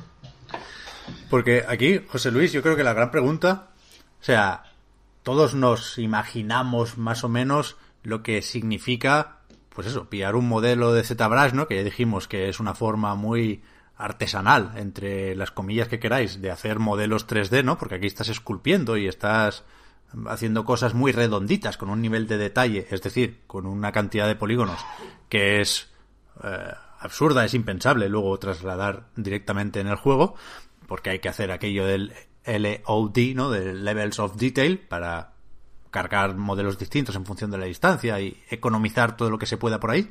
Pero vaya, la, teoría creo que está más o menos clara, ¿no? Ahora ya no hace falta eso. Ahora coges el modelo, la estatua con tropocientos millones de triángulos y lo metes aquí. Lo que no sabemos es qué, qué aportan Real Engine para hacer esto posible, o la tecnología alrededor de todo esto, ¿no? Porque supongo que también los cambios de generación tienen que servir para que los motores puedan hacer cosas que antes no podían hacer. Correcto, correcto. A ver, todo esto tiene mucho que ver con... A mí hay una frase que me encanta de, de John Lasseter que dice lo de que el arte reta la tecnología y la tecnología inspira al arte y, tiene mucho que ver con la evolución de las tarjetas gráficas y los motores y lo que se usan, ¿no? Es decir, las tarjetas gráficas no han evolucionado porque sí, sino que lo han hecho en medida de las necesidades que se han ido generando y a su vez la potencia ha hecho que cosas que antes eran impensables ahora se podían hacer y hay, eso es un ciclo que se retroalimenta una y otra vez, ¿no? Entonces, lo que hemos visto en, en Unreal pues sí, suena muy bonito, pero, pero luego vienen los, los detallitos en los que ya empezamos a ver que, o creemos, que no todo va a ser tan, tan, tan bestia como, como pintan, ¿no? Es decir, si te fijas, por ejemplo, en la demo que presentaron, pues eh, la ambientación es muy rocosa, es todo una iluminación muy difusa, que la iluminación difusa básicamente es lo contrario a reflejos tipo un espejo, ¿no? Sino son reflejos que se ven más o menos igual desde cualquier dirección, es todo así muy rugoso. Y eso no creo que sea por casualidad, es decir, es mucha geometría estática que no se llega a mover, entonces todo esto para mí o lo que apunta es que efectivamente tú vas a poder coger scans real con fotogrametría de montañas, vas a poder coger modelos de Z y demás, los vas a poder importar en el motor, que no quiere decir que los dejes caer en el motor y automáticamente se puedan usar, sino que los tendrás que procesar dentro del motor para poder usarlos. Y eso al final internamente y aquí es donde empieza un poco el tema de especulación, que no sabemos exactamente cómo lo van a hacer, pero por lo que han comentado eh, tienen que ser algo de este estilo, en el que cogen el modelo, lo procesan, generan diferentes niveles de detalle, no los LOD típicos de un juego que aparecen, desaparecen o se intercambian en plan de o represento uno o represento otro, sino más bien tirando por el tema de hacer streaming de geometría. Es decir, tú tienes toda la geometría y tienes una estructura de aceleración que te permite extraer la geometría a diferentes niveles de detalle en función de desde dónde lo estés viendo y tú eso lo dejas caer, lo tienes ahí montado y cuando tienes que generar un frame, pues a esta estructura de aceleración le preguntas qué es lo que veo desde aquí con estas con esta parametrización y digamos que te devuelve todo aquello que ves en el detalle además que lo tienes que representar, ¿no? Entonces eh, Brian Caris, que es el pues el ingeniero probablemente responsable detrás de eh, Nanite al menos, no sé en cuánto de lumen, pero por lo menos seguramente de Nanite, sí que comentaba que lo que han hecho para poder presentar todo esto es eh, habilitar unos compute shaders que son eh, shaders que ejecuta la gráfica eh, de propósito general, no específicos para visualización, en los que rasterizan a mano, es decir, pintan a mano los triángulos ellos, en vez de utilizar el hardware para pintarlos, ¿vale? No lo hacen a nivel de CPU, lo hacen a nivel de GPU, con, lo cual aquello de que lo hacen por software es un poco discutible, entre comillas, pero digamos que la funcionalidad fija que tiene toda tarjeta gráfica de pintar triángulos, que esencialmente una tarjeta gráfica lo que es es una bestia parda a la hora de pintar muchísimos triángulos, pues digamos que se saltan todo eso para poder pintar ellos los triángulos aprovechando esta estructura interna que tendrán de representación que les permiten hacerlo de una forma mucho más óptima que si la soltaran directamente a, a la tarjeta gráfica. Y bueno, eso en sí es súper, súper interesante, pero también creo que vendrá acompañado de ciertas limitaciones. Por ejemplo, vendrá acompañado de que esto lo podremos ver para geometría estática, no para geometría dinámica, porque esa estructura de aceleración que tienes que calcular cuando importas el asset no la puedes realmente animar, porque no puedes cambiar la posición de los vértices ni animarlo y demás, pero se podrá combinar con el pipeline típico en el que podrás tener un personaje o piedrecitas o lo que sea moviéndose por ahí, pero no se pintará a través de este, de este proceso. Y luego la parte, y luego la parte de iluminación pues tres cuartos de lo mismo. Esto mm, no creo que corresponda a las Next Gen eh, del todo, porque ya habíamos visto temas de iluminación global en consolas de la generación pasada, pero lo que parece que hay detrás de, de esta nueva tecnología de iluminación es eh, el tema de usar ray tracing pequeñito, no para toda la escena, sino desde el punto de vista de múltiples probes que pones por la escena para poder calcular la iluminación y usando agregación temporal, usando diferentes técnicas para reutilizar frames pasados y demás, pues poder actualizar en tiempo real la iluminación. Nota, esto tendrá mucho que ver con tema de la iluminación nuevamente difusa, es decir, eh, no veremos probablemente lumen aplicado a reflejos en un espejo, ¿vale? Veremos lumen aplicado a la iluminación ambiente típica de, pues tengo una ventana abierta y a través de esa ventana me entra luz y esa luz rebota por la escena, pero es un rebote muy difuso en todas direcciones, ¿vale? No es un rebote de me genera un reflejo perfecto de algo. Entonces sí, esto va a venir con ciertas limitaciones, pero evidentemente eh, van a ser avances que vamos a ver en los juegos y que evidentemente la, representación y la calidad gráfica pues está ahí y, tendrá esta pinta. No sé si al principio de la generación, pero seguro que a mitad y fin de, del ciclo de la generación esto será algo bastante normal, eh, por lo menos con los juegos desarrollados con Unreal.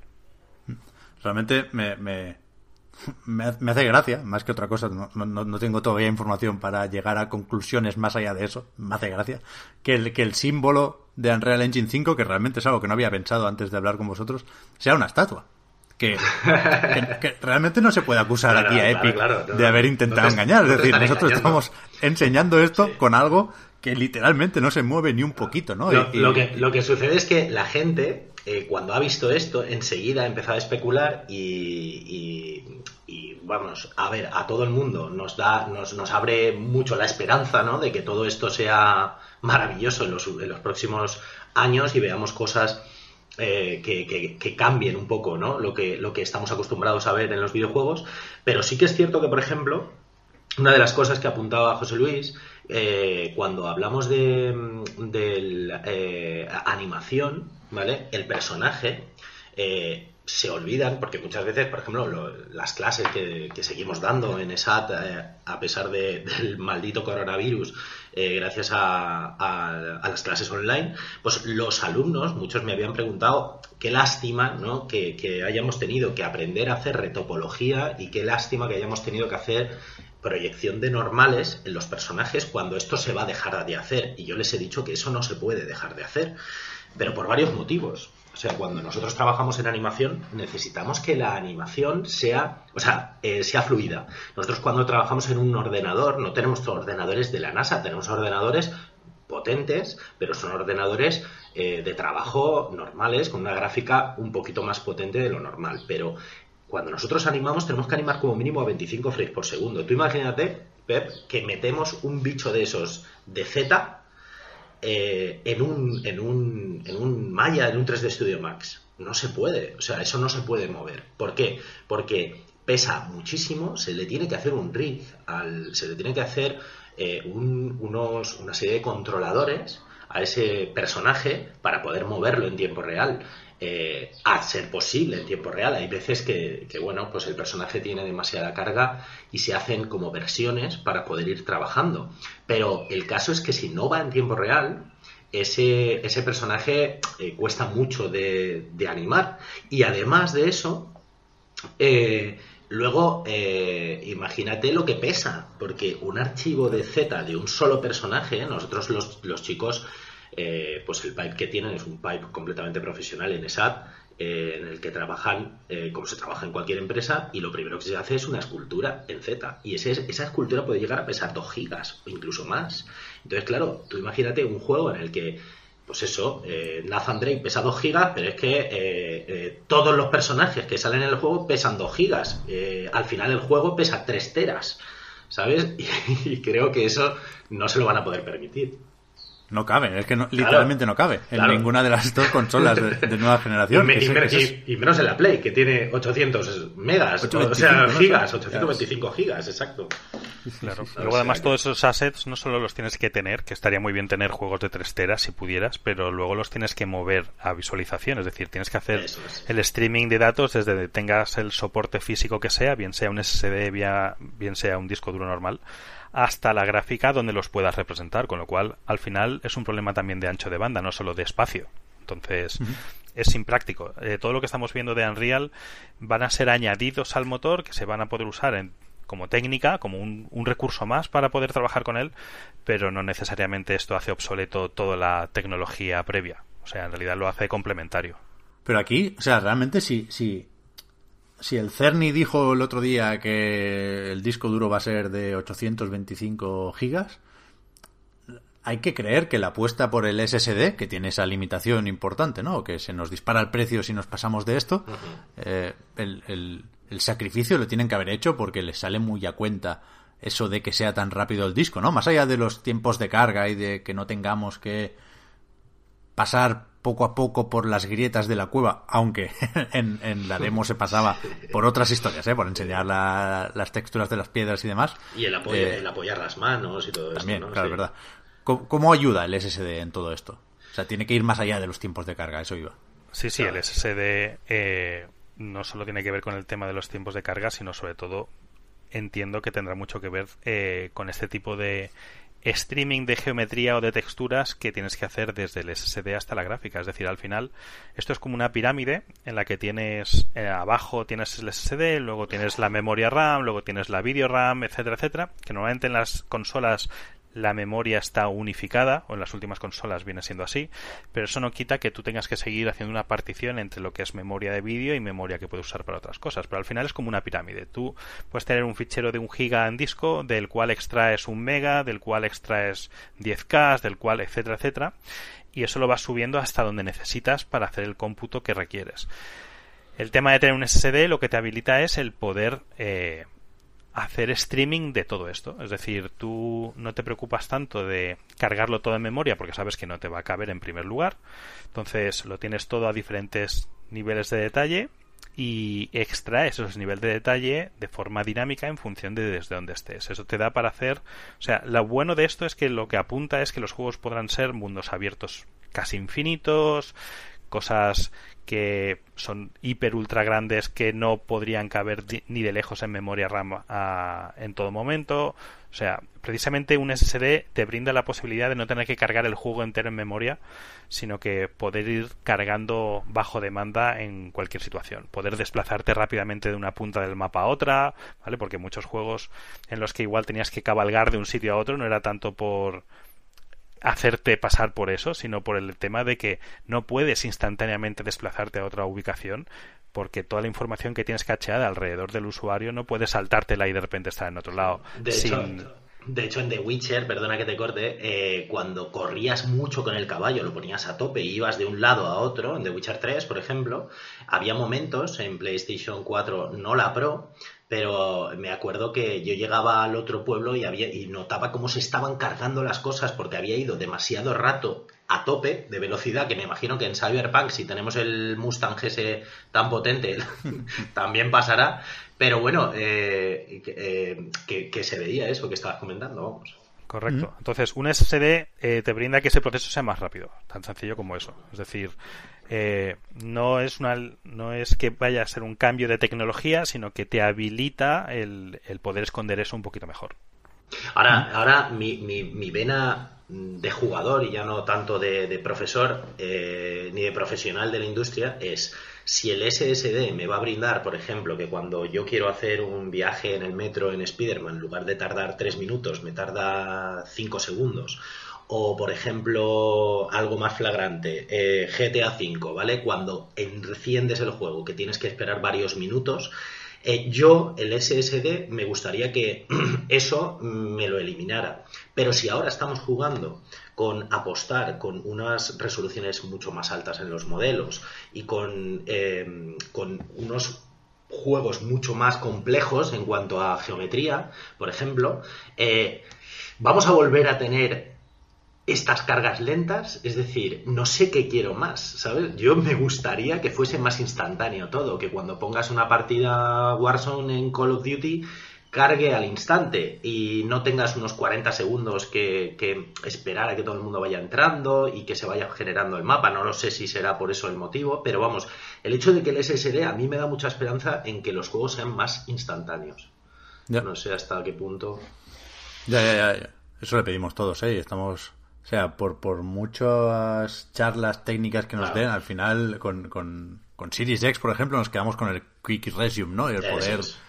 saltar de un juego a otro hasta cuatro de, de forma instantánea, manteniendo el, el, punto de control. La verdad es que eso mola. Eso, eso mola mucho. eh, puestos a, yo digo, tenemos un pequeño guion aquí y me vuelvo loco con los guiones, es algo que no, que no se estila en el podcast Reload, pero claro, por aquello de- de- del glosario, de ir tachando términos que luego, no nos vamos a engañar, nos permiten ir de listos en los foros, a eso hemos venido también. Eh, cuando, cuando hablabas de streaming de geometría, José Luis, eso es lo de, lo de mesh shaders que tengo aquí apuntado. Uf, porque que, que- que estamos centrando esto mucho en Unreal, ya lo he dicho, ¿eh? porque nos, nos venía bien y es conveniente, lo tenemos todos en mente y quieras que no, tiene cierto peso esto, ¿eh? pero eh, creo que fue el amigo Dani que nos puso en los comentarios de hace un par de podcasts un artículo donde se se hablaba, no, iba a decir se cuestionaba la autoría, pero no, porque yo creo que es evidente que Epic ha estado trabajando en esto, ¿no? Pero se decía un poco que, que hay que hay vida y hay next gen más allá de Unreal, ¿no? Que estos, evidentemente, tienen un aparato de marketing que no les va mal, porque tienen el Fortnite, porque tienen el teléfono de Keighley y compañía, pero que Nvidia también ha hecho demos similares. Hay una, una demo técnica por ahí de unos asteroides que van eh, modificando su nivel de detalle en función de la posición de la cámara, que, que entiendo que puede ir la cosa un poco por ahí también. Sí, a ver, eh, las mm, la nueva generación de gráficas que, que vamos a tener o incluso que ya tenemos y funcionalidad que se va a habilitar, muchas de ellas se pueden deducir de, como tú dices, de eh, de charlas previas. De hecho, el tema de los mesh shaders se introdujo hace casi año y medio. No es algo que, que sea completamente nuevo. Lo que se dudaba si la PS5 al final iban a poder llevarlos o no, pero parece que sí, ¿no? Porque AMD también ha estado ahí. Y esto cae un poco del tema del el DirectX 12 Ultimate, que tiene una especie de especificaciones que todas las tarjetas gráficas que quieran soportar ese eh, DirectX 12 Ultimate tienen que cumplir. Y una de las cosas que dice que tienen que tener son los, los mesh shaders, ¿no? Los mesh shaders eh, es complicado de explicar y es complicado de, de, decir exactamente qué es lo que son, pero tiene un poco que ver con eh, lo que veníamos haciendo hasta ahora, que era el pipeline típico de procesado de geometría en una GPU, que viene a ser eh, pues unas partes fijas y unas partes programables. Las partes fijas, por ejemplo, son en la que tú le dices, toma, píntame esta geometría y no sabes cómo, pero la, la, gráfica coge los vértices y te llama un shader que tú ejecutas, que sería el vertex shader, luego viene el tessellation shader, luego viene otra fase fija, luego viene otra fase programable, así, hasta que llegas al pixel shader que vuelve a ser programable. Y eso es una pipeline eh, un poco rígida, ¿vale? En la que, bueno, tú tienes tu geometría, la mandas a pintar y se pinta no tienes demasiado control. Tienes cierto control en la teselación, pero no mucho más allá. Y bueno, tienes el Geometry Shader, pero también tiene sus limitaciones. El problema era que todo esto, que era demasiado rígido, pues se ha intentado mejorar con el tema este de los mesh shaders en el que cambian completamente la pipeline. La pipeline pasa de ser de 8 estados a tener 5, ¿vale? En los que tenemos un task shader que hace que tú que es perfectamente programable y en el que eliges exactamente qué parte de la geometría vas a pintar. Luego tienes una un mesh generation y luego tienes el mesh shader que aglutina el vertex shader, el tessellation shader, el geometry shader, todos esos en uno. ¿Vale? En el que tú ahí ya puedes hacer un poco lo que te dé la gana. Mientras generes triángulos, puedes hacer un poco lo que te dé la gana. Y luego tienes la fase de rasterización normal y el pixel shader normal. Entonces, esto es súper interesante, pero es algo que vamos a tener disponible también en PC y en otras consolas, no va a ser algo específico de, la, de PlayStation. ¿Y qué va a permitir? Bueno, pues en principio la idea era que permitiese tener eh, escenarios con mucho, mucho detalle, pero un poco al coste de procesar un poco la geometría que vas a poder procesar, que vas a poder tirar a la gráfica. No vas a poder tirar la a la gráfica la geometría como hasta ahora, que básicamente eran vértices, índices y pintar triángulos con eso, sino que vas a tener que preparar en lo que se llaman meshlets, que son como pequeños cachitos de geometría relacionados entre ellos y tienes mucho control sobre eso, sobre el nivel de detalle que puedes eh, generar a través de ellos y demás. ¿Es esto lo que han usado en, en Unreal? Pues tiene pinta de que no. Porque todo esto de los mesh shaders al final acaban en triángulos que se pintan con el rasterizador de la tarjeta gráfica. Y justo, justo lo que han dicho es que eso es, es lo que no hacen con el Nanite. Lo que hacen con el Nanite es pintar ellos. Entonces eso desmonta un poco la teoría de que están tirando de esta tecnología de mesh shaders para generar esa geometría. Tiene pinta de que han hecho algo más general con el compute shader, que son shaders que puedes que no están pensados necesariamente para pintar, están pensados para hacer cálculo general, ¿vale?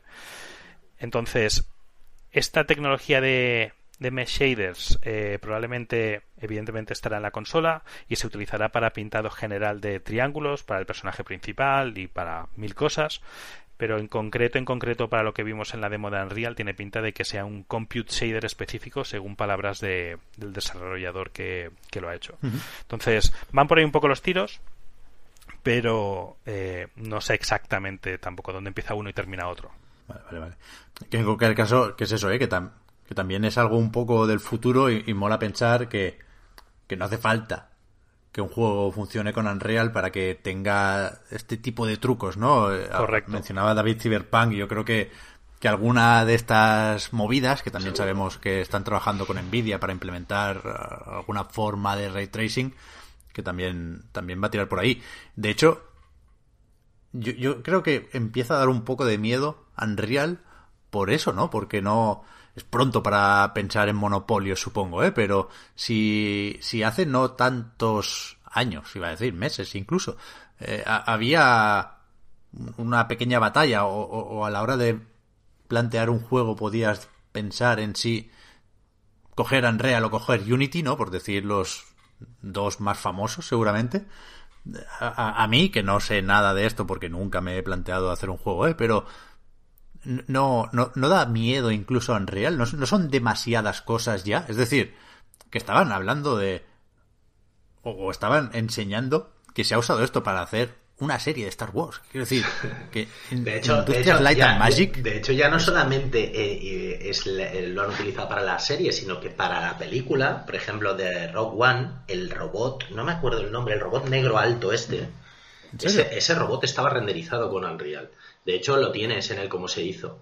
Eh, claro, es lo que tú dices, pero eh, realmente eh, es una tecnología que ¿cuánto tiempo crees que van a tardar los demás, mm, los demás en levantar las orejas, los demás motores me, me refiero, para, para intentar eh, llegar a algo parecido? Realmente, cuando hablamos de, de Unity, siempre eh, se suele un poco menospreciar con respecto a, Unreal.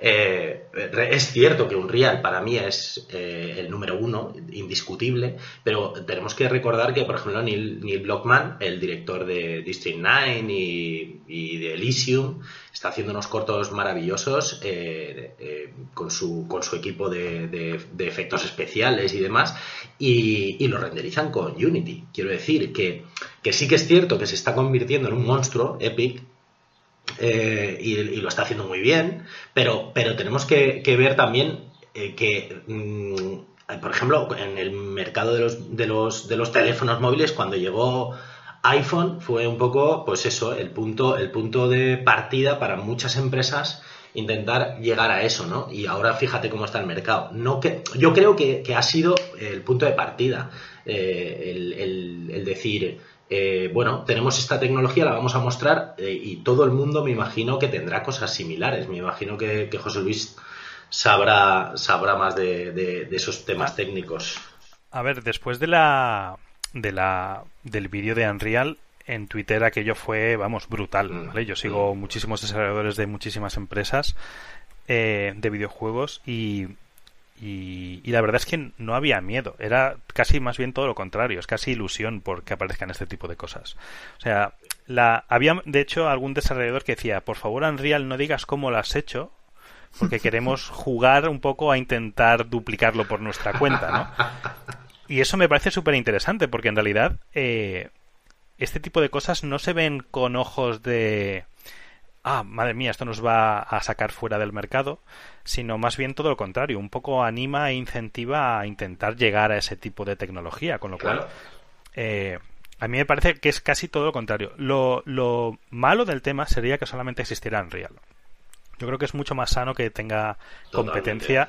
Porque si no tuviera competencia, entonces esto sí que podría ser una. Vamos, podrían hacer un poco lo que quisieran. De hecho, Unreal, en cierta medida, ya casi nadie habla del hecho de que Unreal sea código fuente abierto. Es decir, eso es impensable, o era impensable hace unos años, que un motor de la categoría de Unreal de repente dijera. Pues voy a abrir el código fuente, era como algunos declaraban que aquello iba a ser el suicidio de la compañía. Hmm. Y más bien ha sido todo lo contrario. En realidad es que a Unreal tampoco le dejaron muchas más opciones. Si no hubiera hecho eso, entonces hubiera probablemente sido Unity el que se los hubiera comido. Es decir, Unreal en su momento, liberando el código fuente, eh, casi hizo una apuesta a futuro y le ha salido muy bien. En realidad Unreal es tan sumamente grande y tiene tantísimos ingenieros y tiene tantísimos ingresos que absolutamente nadie va a coger el código de Unreal y va a hacerle la competencia en su mismo terreno. No merece la pena. Es demasiado grande. No se puede competir a ese nivel. Ellos son capaces de desarrollarlo mucho más rápido que cualquier otro intentar hacerle la competencia en su terreno. Entonces, eso va a seguir fomentando que existan, y espero que sigan existiendo, competencia bien sea de Unity, bien sea de Roblox, bien sea de Godot o otros motores open source, o incluso Blender, que en su momento Blender eh, tenía esta vertiente de Blender para juegos que un poco han abandonado, pero que a nivel de técnicas de representación en tiempo real no se está quedando atrás, más bien casi todo lo contrario, está pegando unos saltos brutales en calidad y en velocidad que no sé, vamos, casi nadie podía plantearse mm. previamente. O sea que. De hecho, de hecho Blender. Perdón, sí, sí. No, no, sigue, sigue, perdona. No, eh, que Blender, por ejemplo, es una de las opciones que estamos barajando. De hecho, llevamos tiempo mirándolo eh, y aprendiendo, ¿vale? Para implementarlo, por ejemplo, en nuestra empresa, por lo que tú dices, tiene representación en tiempo real, el motor de, de visualización eh, funciona muy bien, no hace falta renderizarlo como tal y además es gratis. Estamos otra vez en lo mismo. Eh, una persona puede trabajar con Blender y luego renderizar con Unreal o directamente desde Blender sin gastarse un duro y ser completamente competitivo. Yo, lo decía también pensando en, lo que hay más allá del, motor, ¿eh? que eh, era casi la letra pequeña, porque interesaba vender los graficotes primero. Pero aparte de esto de los royalties a partir del millón, se habló también de compartir toda la infraestructura online, de, de no cualquier juego, ¿sabes? De Fortnite, que, que tiene crossplay, que funciona en móviles, que funciona en un montón de plataformas, luego están con la tienda que joder otra cosa no pero intentarlo lo están intentando aunque sea regalando regalando juegos que joder había otra cosa que era muy fácil hacer clic eh no no no digo que que estén jugando a ocultar cosas pero se hablaba mucho de Quixel Megascans a la hora de presentar esto. No es casualidad que sea una empresa que Epic compró hace, hace un tiempecillo. Es decir, esas piedras, el Unreal te lo regalo, pero si quieres comprar estas piedras, también me lo llevo yo calentito, ¿sabes? O sea que lo, tienen muy, muy bien pensado y muy bien cerrado. Están haciéndolo muy bien. Y luego, por ejemplo, la política que, que han adoptado ahora de devolución del dinero, por ejemplo, en la tienda, esto es un poco off topic, pero vamos, estar en la, en la Epic Store, comprarte un juego, que luego lo abaraten y que te pasa mil veces cuando llegan las, las, épocas de rebajas en Steam y te comes el juego que has pagado 40 pavos y luego se quedan 12, ellos te devuelven el dinero. Y eso me parece asombroso, el hecho de que, de que hayan decidido hacer eso, ¿no? Eh, mm. eh, eh, están, están, están pensando muy bien todas sus jugadas. Yo creo que todo, todo lo que está haciendo Epic eh, funciona así. De todos modos, no sé si les dejarían, porque el tema este de monopolio eh, sería demasiado evidente el que fagocitara eh, empresas como, como, como, Unity o no sé, no sé hasta qué punto podrían hacerlo. Pero bueno, yo estoy con José Luis que tiene que haber competencia porque eso es lo que hace que, que, evolucione el mercado. Porque ahora mismo los demás se están poniendo las pilas simplemente por esto por, porque, por la demo técnica de Unreal 5. La demo técnica ha hecho más reuniones eh, en una semana que cualquier otra cosa. O sea. no, no, que realmente es que, que, se pueda, que sea un poco estrella del rock el motor gráfico, ¿no? Que se pueda vender como gran anuncio dentro de un evento de verano que ha montado el Geoff Keighley. Bueno, que al final la GDC, esto iba a ser una presentación en la GDC, ¿no? La GDC también se ha abierto de, puertas hacia afuera. Y, aquí nos cansamos de recomendar el canal de GDC Vault, que es, que es un vistazo hiper privilegiado a cómo funciona la industria por dentro. Y, hay que entenderlo en, ese sentido, ¿no? Que, es bueno para la industria, que los jugadores sepamos más. No hace falta que entremos muy, muy, muy, muy al detalle, ¿eh? pero que sepamos más sobre motores gráficos. Esto es bueno para todos. Sí, sí, sí. Y aún así, van dos retrasos con la nueva temporada del Fortnite, macho. Que dejen esto para más adelante, que yo lo que quiero son, son muñequitos nuevos. De, no, no, y, cuando, y a mitad de. Bueno, cuando empezará en Play 5 con este motor, pero luego están diciendo que, que van a implementar todo lo nuevo de Unreal Sí. 5 a mitad, y eso va a ser un salto. eh, visual muy interesante porque porque de hecho hasta Minecraft eh, que normalmente siempre ha trabajado con su propio motor de, de- de videojuego, eh, está, está trabajando con. Se ha pasado, por ejemplo, el, eh, creo que era el Minecraft Dungeons, está, Sí. está hecho con un Real 5. O sea, Sí, o sí. sea, un 5 no, perdón, 4. Cuatro. Exacto. O sea que puede ser muy interesante. Para ir terminando, David, José Luis, como profesionales barra jugadores, o sea, todo esto de la nueva generación, insisto, eh, eh, enmarcamos toda esta discusión dentro de eh, ponernos al día para recibir la- las nuevas máquinas, también el salto tecnológico que posibilita esto en el PC, ¿no? Que estaban preparados, pero eh, necesitan que a las desarrolladoras les salga a cuenta hacer algo tan específico. Eh, ¿cómo, cómo veis esto? O sea, ¿es, es más trabajo y, y os da un poco de palo ver tantos triángulos en, en la pantalla? ¿O, o es emocionante, como decíais? ¿O qué, qué, esperáis, en definitiva, de, de- de todo este cambio que con suerte llegará a finales de 2020? Pues eh, eh, en, en mi caso, eh, te puedo hablar de las dos vertientes, ¿vale? Eh, en el caso profesional, eh, pues estamos deseando que, llegue básicamente porque nos va, nos puede facilitar mucho la carga de geometría en pantalla. Es decir, el, el- hecho de que utilice ese tipo de trucos nos puede hacer que, que, no nos peten las escenas, básicamente, cuando hablamos de animación para televisión y cine. Y, y eso es brutal. Además, la iluminación eh, Lumen creemos que funciona mejor que lo que tenemos ahora, que es el Global Illumination eh, eh, actual. Eh, creemos que todo esto ha sido pulido, por lo tanto, en mi aspecto profesional lo espero con ansia, pero es que eh, yo tengo eh, la afición de los videojuegos desde pequeño, es la única afición que nunca he abandonado y, y creo, sinceramente, que estoy mucho más emocionado como, como, como eh, jugador que, que como profesional, aunque evidentemente mm, para mí puede, tiene que ser más importante en la, en la parte eh, profesional, pero, pero no, es que, es que me siento, eh, siempre que viene un cambio de generación me pasa y, y esta vez no, y fíjate que yo mi primera consola fue una Atari 2600, o sea, eso ya dice algo de mi edad, ¿vale? O sea que he vivido desde, desde abajo el videojuego, o sea que, que nada, yo en mi, en mi eh, apartado video, videojueguil estoy emocionado totalmente. Desde el punto de vista técnico, la verdad es que es una maravilla. El, tema de todo lo que está saliendo, los retos que supone y demás, eh, súper interesante siempre y cuando sean capaces también de eventualmente abrir un poco el conocimiento y, que todos podamos ver un poco cómo lo han hecho, incluso intentar reproducirlo en cierta medida.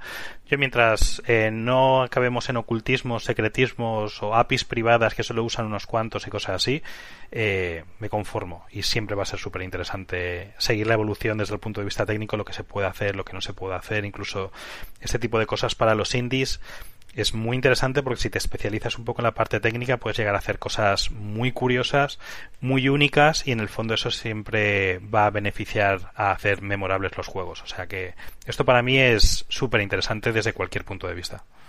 Muy bien, pues yo creo que lo podemos dejar aquí, ¿no? ¿Alguna cosa más que que falte?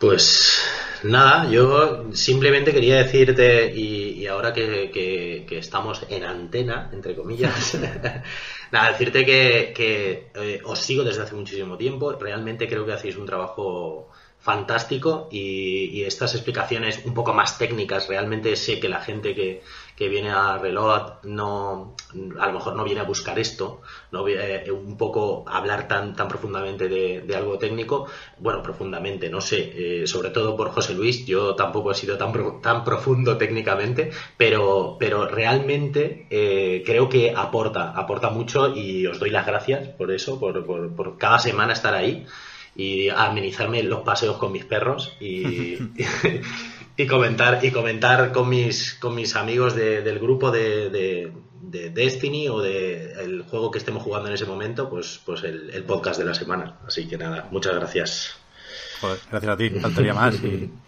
Y, joder, que es, que es nuestro trabajo también, nuestra obligación eh, tratar estos temas, ¿eh? porque muchas veces parece que estemos echando balones fuera cuando decimos, ya sabéis de qué pie cojeamos, que no somos nosotros muy técnicos, eso les corresponde a otro. En plan, a mí, a mí no me busquéis, pero cuando tenemos la oportunidad y sabiendo que, que, que, os tenemos, por ejemplo, a vosotros cerca, pues también hay que de vez en cuando hablar de esto. Muy bien, muy bien. Bueno, la verdad es que yo os he encantado de haber podido estar también con vosotros. Si queréis cualquier otro día profundizar en algo, eh, yo estaré siempre Sí. a vuestra disposición para lo que necesitéis, ¿vale? Sí, igual, igualmente. igualmente. Eh, para, para cualquier cosa, incluso si algún día te ves que, que Víctor eh, o Marta no pueden estar y queréis eh, rellenar un poquito, me llamáis que yo hablar de videojuegos es mi pasión. Last of Us parte 2 lo tenéis ya. Hombre, La semana que viene. si lo tuviera, si lo tuviera no estaría aquí. Ya, yo, tampoco, yo tampoco, yo tampoco. Me habría asomado, güey. Eh, gracias, de verdad, David, José Luis. Hasta la próxima. Bueno, un abrazo. Hablamos. Chao. Hasta luego. Hasta luego.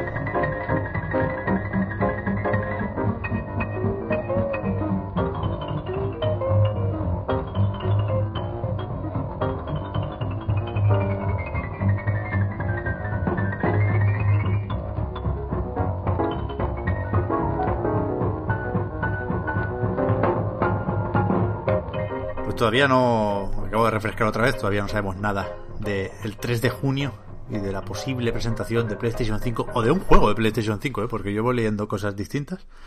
Pero me gusta lo de lo de que gente que conoce las limitaciones de las cosas se quede aún así con, con las posibilidades de las cosas. Estoy con, con más ganas de, de Next Gen si cabe. Eh, ¿A qué hemos jugado esta semana? Gente. Pues yo he estado jugando al, nuevo juego de Anapurna, eh, bueno, editado por Anapurna, los desarrolladores son Dreamfield, que, se llama Is Found, así con tres puntitos después. Yo he jugado un, un poquillo solo al Minecraft Dungeons. Me pasé el Gears Tactics por fin, que se me hizo bola al final de mala manera, ¿eh? Pero ya hablamos de. de más, de hecho, de lo que yo conozco de Minecraft Dungeons la semana pasada. Así que de momento ganas tú, Marta.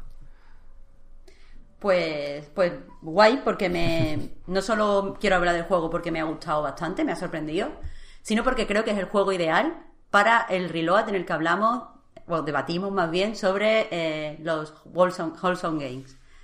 De verdad, llevo todo el programa diciendo la palabra y no la voy a saber decir bien. Eh, ¿Que por qué? Porque, a ver, es un juego eh, pues sorprendente, original, es muy diferente, como todo lo que suele traer Annapurna, pero creo que mucha gente no lo metería eh, en estos wholesome games de primeras porque es un juego con pues con algunas partes muy duras. Eh, sin embargo, eh, sí que consigue, tanto con sus mecánicas como con el desarrollo de la historia, meterte en el estado meditativo que, que mencionaba Víctor. Y a ver, por empezar, If Found es un juego que paralelamente empieza a contarte dos historias. Por un lado, hay una astronauta que se llama Casiopea, que, eh, bueno, está como investigando un planeta que parece ser que puede ser peligroso para la Tierra, no, no- no lo tenemos muy claro, y de repente es absorbida por un agujero negro. Eh, entonces, pues en su historia, básicamente, es un- una historia menor, mucho más corta, nos va contando que hay un día, en 1993, donde va a pasar algo malo, un incidente. Y ella, desde dentro del, del agujero negro, pues lo, lo va a intentar evitar. Eh, por otro lado, está eh, Casio, que es una adolescente irlandesa eh, que vuelve a su pueblo en 1993, precisamente, después de la muerte de su padre. Y regresa a, casa después de estar unos años en, en Dublín y se encuentra con que su familia pues no, no, o sea, no acepta ciertos, ciertos cambios que ella ha hecho en su, en su presentación, básicamente. Se ha dejado el pelo largo eh, y se arregla de cierta manera que a su hermano y a su madre no les gusta. Creo que es importante decir aquí que Casio es eh, una adolescente, bueno, adolescente, tiene 22 años, o sea, una joven eh, trans y por lo que te, por lo que deduces de- del juego, no, no se dice abiertamente, pero ella no ha salido del armario con su, con su familia. Entonces, pues eh, la familia lleva muy, muy mal, eh, no entiende que, que por qué ¿Por qué, por qué se arregla, por ejemplo, como, como una mujer? Evidentemente es porque es mujer, pero la familia no lo ve así. Eh, allí Casio pues ve, o sea, en el momento en el que nos sitúa la historia, ella no tiene eh, totalmente claro su, su identidad. Sabe, aunque no lo dice, pero, pero lo expresa eh, de muchas formas, que no es un, hombre, que no es un chico pero eh, tiene pues ciertas dificultades para presentarse eh, abiertamente como, como una mujer, como una mujer trans. Entonces, sí que se nos va expresando cómo se siente a través de, cosas como el hecho de que ella no. la- las cosas de su casa no las siente suyas, las cosas que hay en su habitación cree que no, la, no las representan, porque cree que son cosas que alguien ha elegido para ella, no cosas que ha elegido ella. Y en medio de esta pues, es- situación extraña, eh, se pelea con su madre y decide irse con, con un amigo de la infancia que está de ocupa en una casa allí del pueblo. Esto, este amigo que está allí con su novio y con otro chico que pertenece a su banda son como los marginados de- del pueblo. Y ella pues empieza a, a integrarse allí en ese grupo que la hacen sentir como, como en casa. Parece, eh, bueno, pues una historia eh, íntima y que hemos visto más veces, pero el juego desde el principio empieza intrigando porque la única mecánica que tenemos como jugadores, no, esto no es una visual novel, es la mecánica de borrar. Estamos todo el tiempo borrando cosas. Eh, la pelea con la madre, por ejemplo, la vamos viendo y mientras la vamos descubriendo la vamos borrando. La presentación de Casio, quién es ella, eh, la vemos en su cuaderno como unas cosas que ella ha escrito de sí misma, porque todo el juego pasa en el cuaderno de esta adolescente. Y la vamos, sabemos las partes donde ella ha hecho tachones, quitamos los tachones, leemos lo que pone, pero también tenemos que borrarlo. Y, y la verdad es que, aparte de ser una mecánica muy relajante, por aquí va lo que decía de que el juego puede ser un poco meditativo, eh, funciona como, como gancho eh, dentro de la historia. Porque, bueno, evidentemente queremos que, que a le vaya todo bien y se sienta aceptada eh, pues en este grupo, eh, entre comillas, de marginado en su pueblo pequeño, pero también nos intriga eh, el hecho de, esa, o sea, no, nos llama la atención el hecho de estar borrando no solo recuerdos malos, sino recuerdos bonitos. O sea, ahí la primera mañana que pasamos allí en la casa con los ocupas, eh, pues eh, Jack, el, el novio de nuestro amigo, nos hace un desayuno muy rico, todos se ríen mientras desayuna y nosotros eso lo tenemos que borrar. En cierto momento hay una escena pues más romántica eh, con, con otro personaje, en mi opinión una escena bonita, pero la tenemos que borrar. Y, y como, como jugadores no, no entendemos cuál es, cómo, cómo se mezcla esta mecánica con lo que te está contando. Además, eh, no es algo que, bueno, hay que borrar porque ya hemos empezado a borrar, no podemos meter más mecánicas. Es algo que está muy trabajado. La goma que tenemos como, como cursor se va, se va desgastando cuanto más borramos. Y el juego solo nos deja avanzar si borramos todo, absolutamente todo. Eh, y creo que, que, honestamente eh, consigue, consigue atrapar la atención. Todo al final tiene un sentido dentro de, de la historia. Eh, o sea, quiero decir, lo de, lo de borrar no es eh, aleatorio. Está, es, es parte de lo que quiere, de la historia que quiere contarte eh, sobre el personaje, que por supuesto es un coming on eh, pero con las particularidades de, pues, está protagonizado por una chica queer. Y, y nada, es que cuanto más sepas del juego, creo que, que más te perjudica. Es cierto que hace, o sea, los temas que trata básicamente pues son el hogar, la familia, pero sobre todo la, la identidad y lo de borrar y, posteriormente en el juego eh, escribir eh, se relaciona con eh, lo que, o sea, lo que yo, la forma, la forma en la que los demás me percibían, la forma en la que quiero que me perciban, está como muy subrayada en ese sentido y desde luego el juego, el juego es súper contundente. Como problemas que tengo con el juego, eh, para empezar, que es un poco feo. O sea, eh, entiendo que el juego tiene que, imitar lo- los dibujines eh, que se hacen en una, en una libreta. No puede ser algo como súper elaborado y tal. pero la verdad creo que mm, teniendo en cuenta lo expresivo que es, por ejemplo, una cosa que me gusta mucho, lo comento en el artículo de A Night, es que para, para reflejar que se van a dormir, vemos un dibujo de la casa, eh, tenemos que borrar las luces de las ventanas, porque se, se ha puesto oscuro, y posteriormente borramos la casa también. Eh, en un cierto momento empieza a llover, eh, vemos eh, toda la, la pantalla, es toda azul con dibujos así como de gotas, que son simplemente rayas, vaya, en, en el de este. Lo intentamos borrar y entonces salen más dibujos de rayas. Lo intentamos borrar y salen aún más dibujos de rayas y lo que ha pasado es que se ha desatado una tormenta. El juego es súper expresivo, no, no hay ningún problema en, que el arte no se ajuste a lo que está contando. Pero me gustaría que fuera más bonito. Es, injusto que se diga esto de un juego, pero, pero es así. Creo que, que con otro tipo de arte el juego resul- o sea, sería más atrayente simplemente. Y creo que otra cosa interesante de, para, o sea, de concretar de este juego, a mí me ha sorprendido para bien, es que es un juego eh, que es inseparable de Irlanda. Quiero decir, los personajes son irlandeses y eso no es una casualidad. No, lo que cuenta no se podría contar en un pueblo pequeño norteamericano, que es donde se ponen todos los juegos cuando no se quiere decir dónde son. Es como el sitio neutro, pueblo pequeño norteamericano. Aquí no, aquí se, se sitúa en Irlanda y por lo tanto pues se usan expresiones irlandesas. El juego tiene al lado como una especie de glosario que funciona regular, por cierto. eh, lo van a actualizar, lo he leído en, en el itch.io de los, de los creadores, de las creadoras. Se va a actualizar, pero eh, en este momento no está actualizado y cuando le das al glosario a veces aparecen cosas que ya hemos borrado. Pero bueno, el caso es que si pulsas en el glosario puedes ver qué significan esas expresiones. Hace referencia a una, o sea, está ambientado en una isla real, en un pueblo real. Y eh, se hace referencia pues a calles, a negocios, se habla de programas que estaban por la tele, de cosas que podían estar escuchando en ese momento en la radio. Y, la verdad creo que eso le da mucha profundidad al juego. Me ha hecho que me interese mm, mucho más y que me, que me ha metido eh, en, esta, en esta idea de historia personal que el juego quiere meterte. Quiero decir, me, me parece que tiene más garra por, por dar ese, ese contexto. Y bueno, y aparte, eh, en sus temas pues se mezclan cosas, por ejemplo, el catolicismo. En Irlanda es súper importante ir a la iglesia. Conocemos a un personaje que es una mujer mayor. Eh, creo que, que el personaje, o sea, no dice abiertamente que sea lesbiana, pero si no es lesbiana, pues es bisexual, desde luego es queer. Y eh, pues eso cuenta que nunca se ha casado porque para ella no hay ningún, no hay hombres para ella.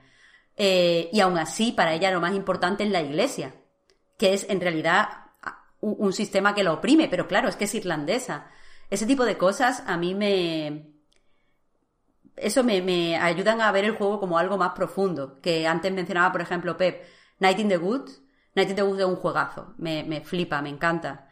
Pero el hecho de que sea en un punto, en un pueblo indeterminado, en un año indeterminado, eh, con una situación indeterminada, creo que, juega en su contra. Y sobre todo me ha sorprendido esto de Irlanda porque es difícil encontrar juegos españoles que, por ejemplo, se ambienten en Málaga y te cuenten las cosas en las calles de Málaga. Y, ¿sabes? Más allá de usar cosas mm, para dar lore, rollo lo que hace Blasphemous, me falta eh, esa reivindicación de, de los lugares en, en los juegos. O A eso me que un jode juego- muchísimo, muchísimo.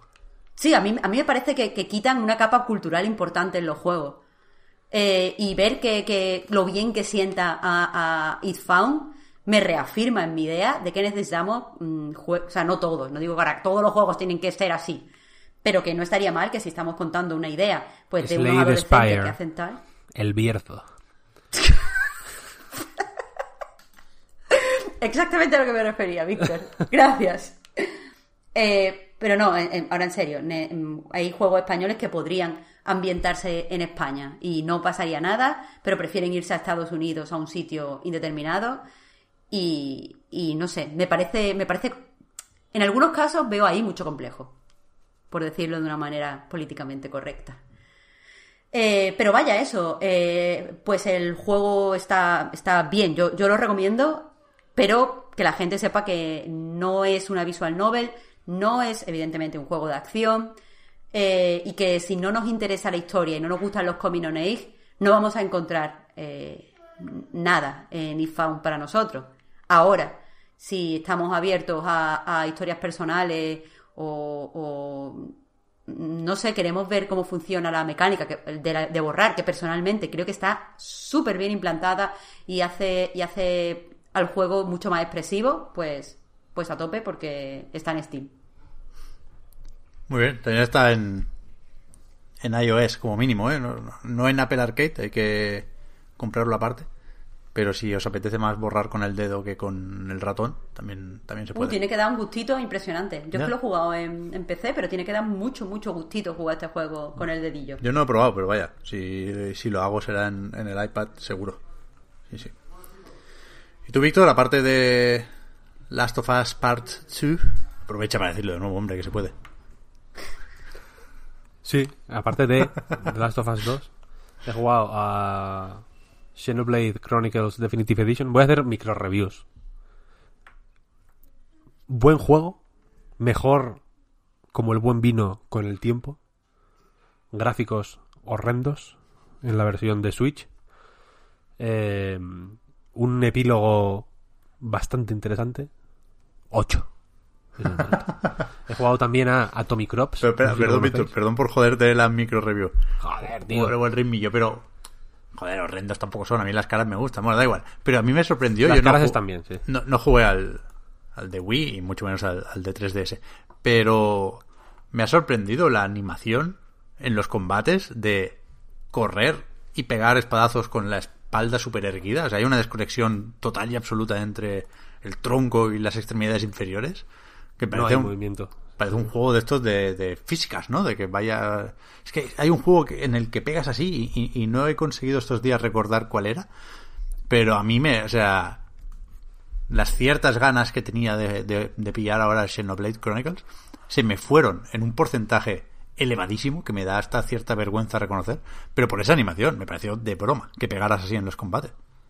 A ver, el problema. Que es lo de menos, ¿eh? Que es lo que he visto yo mm, mm, viendo el vídeo de Digital Foundry. No, no quisiera que se quedara en eso Xenoblade Chronicles, el juego de El culto. problema y principal es que la, la el Xenoblade Chronicles es de 2010.1 y, y eso quizá no sería tanto problema si no fuera también de Wii.2. Es decir, es un juego que estaba a 480p en su día y en Wii, que es una consola que es la que es. Y es un juego masivo, de, de grandes, inmensos, una cosa acojonante, de Wii. Eh, O sea, que es lo que es. No, y, sus y sus no pocas virtudes, digamos, están en otros lados. Y la y mi problema con la Definitive Edition mm, es que aparte de la resolución mierdera, porque en, en TV, en TV, a partir de ahora voy a decir TV, eh, la resolución máxima es 720 creo. No, no- no sé los números, creo que ha salido Digital Foundry ya dando así su veredicto, vaya, pero no es 1080, No, de ninguna manera. En la tele es de, de 540 a 720. Vale, pues eso. Casi siempre Y en- 720, aguanta bastante bien. Y en tablet, digamos, en portátil, es eh, menos, seguramente. Sí, O sea, es- se ve 300 y pico, o sea, 540 es el máximo en portátil. Se ve muy, se ve muy borroso. Es, es- Debe tener algún tipo de efecto. Yo lo describo como eh, en el Photoshop. Cuando metes Sharpen. Este efecto, como que. No sé, en español no sé cómo se dice. Enfocar. Eh, enfocar. Y luego le das al comando F. Creo que es la esta para repetir efecto. Y le das más veces de la cuenta. ¿Sabes? Que se queda como demasiado eh, enfocado. Tiene como este efecto, que ya es, que es un poco como el de Xenoblade Chronicles 2, en realidad. Entonces se ve muy feo en ese, en ese sentido. Da un poco de pena que este juego, que, es, que siempre podría ser mm, más bonito, porque es lo que pide, no es un juego, no es en plan Skyward Sword, por ejemplo. Eh, los gráficos en Wii son muy bonitos porque tiene este rollo eh, eh, impre- impresionista, un poco, ¿no? Que, básicamente se lo hace venir bien para que las cosas que están lejos y tal se vean muy poco definidas y que sean como y que no pase nada, ¿no? Que sea como eso, como puntillismo un poco, ¿no? Era el, el efecto. Eh, pero el Xenoblade Chronicles 2, o sea, el Xenoblade Chronicles eh, no, es figurativo mil por cien. Quiere ser, si, o sea, Xenoblade Chronicles es el típico juego que si fuera hiperrealista sería mejor, simplemente. Y, y si la distancia de dibujado fuera infinita, sería mejor, porque es lo que quiere ser. Vaya, no hay, no es mecánicamente no hay nada que dé a entender que no quiere ser hiperrealista. En, en el sentido de que la, la vegetación y los escenarios y todo sea eh, súper figurativo y, de la- y los monstruos estén en altísima definición y tal, ¿no? Eh, entonces aquí se ve bastante feo y es una pena. El juego es la hostia.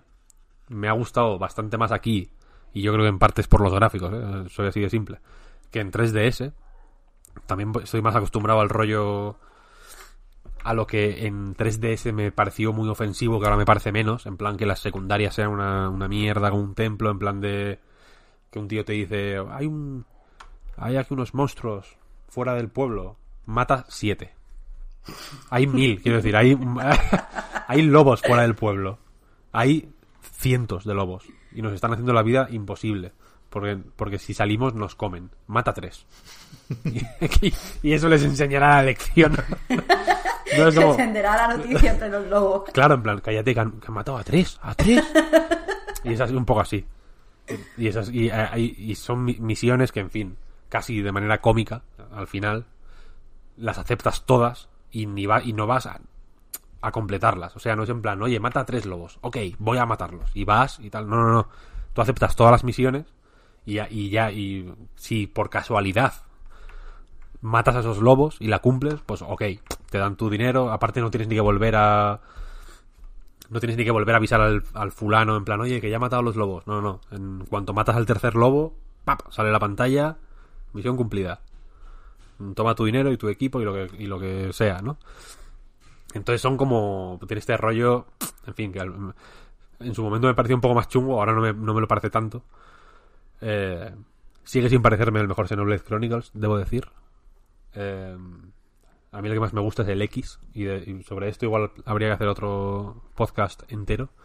Pero pero eso es un juego está bien, está bien. Los- y, y- y- y lo que dices de las animaciones, efectivamente, las texturas, por ejemplo, de los personajes, sobre todo de Shulk y del resto de protagonistas, por así decirlo, y de personajes que aparecen más o menos a menudo, o que tienen un papel importante, son guays, están bien hechas. Y, y son de están bien definidos y son son más anime que las del de Wii, son más estilo Xenoblade Chronicles 2, eh, pero están bien y, les mejora mucho el aspecto.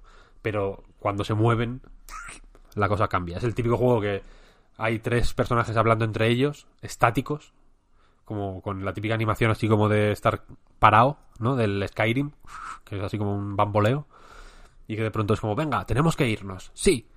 Y, se- y de- y salen escopetados los tres sin animación, no hay punto intermedio entre estar estático y estar corriendo a toda hostia, ¿no? Como salen Ya, ya, ya. escopetados. Es como de juego antiguo, se ve de juego viejo. Claro, que a ver, que, Entonces, que hay.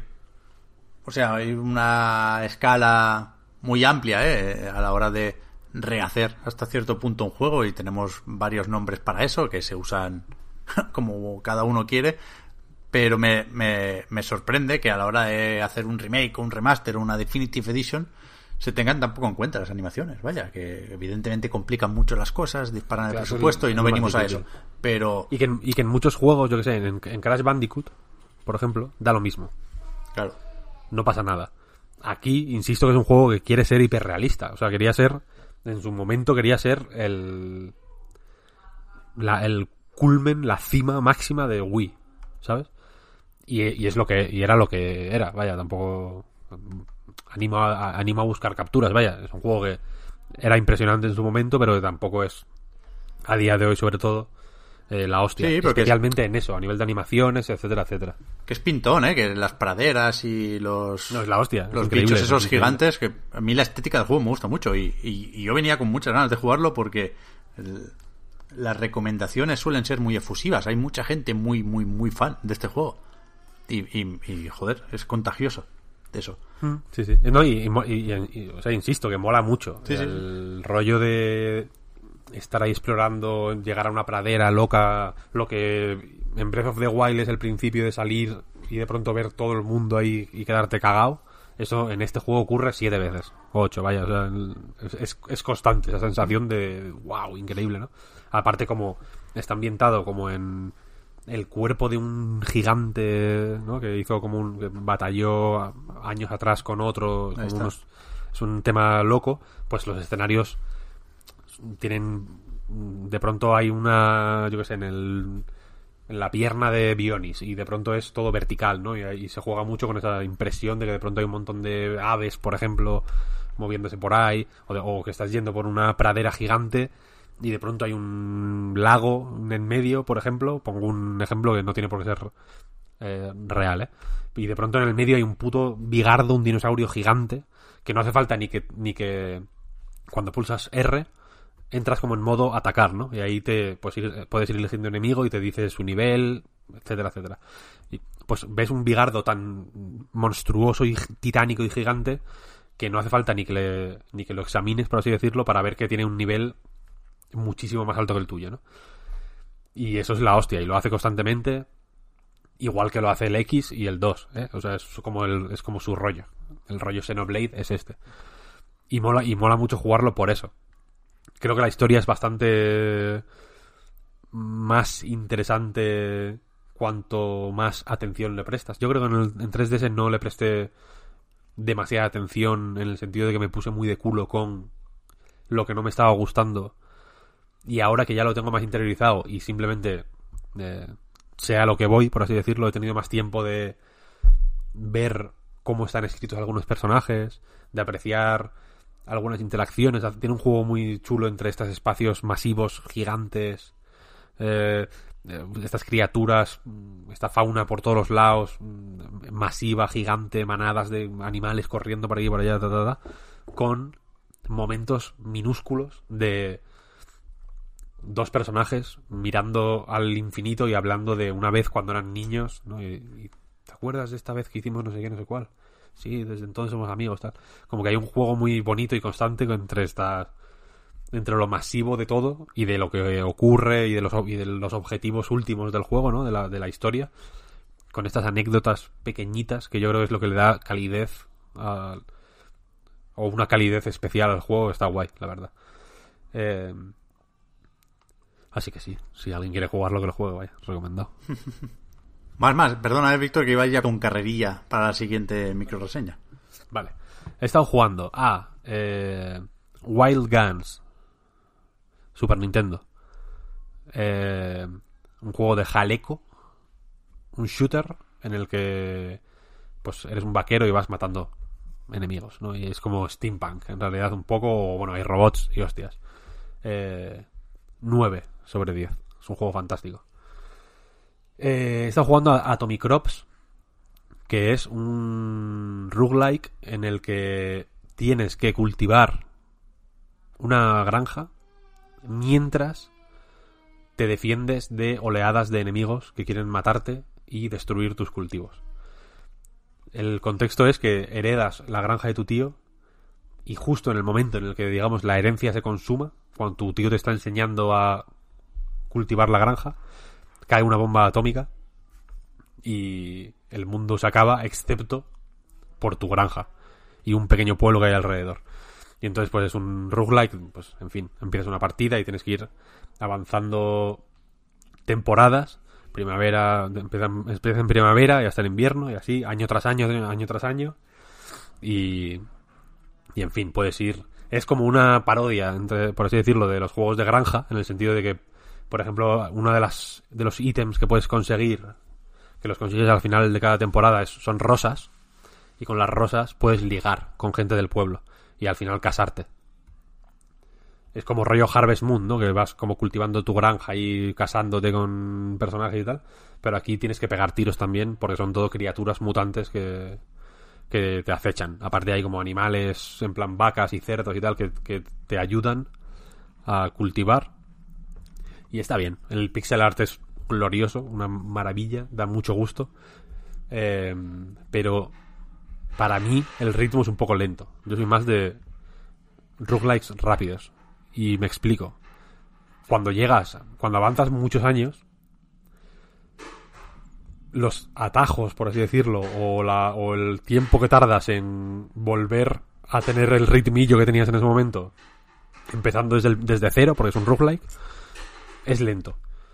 Me pasa un poco como con Enter the Gungeon, que empiezas súper lento. La, lentitud versus el, el frenesí del final mm, me incomoda un poco.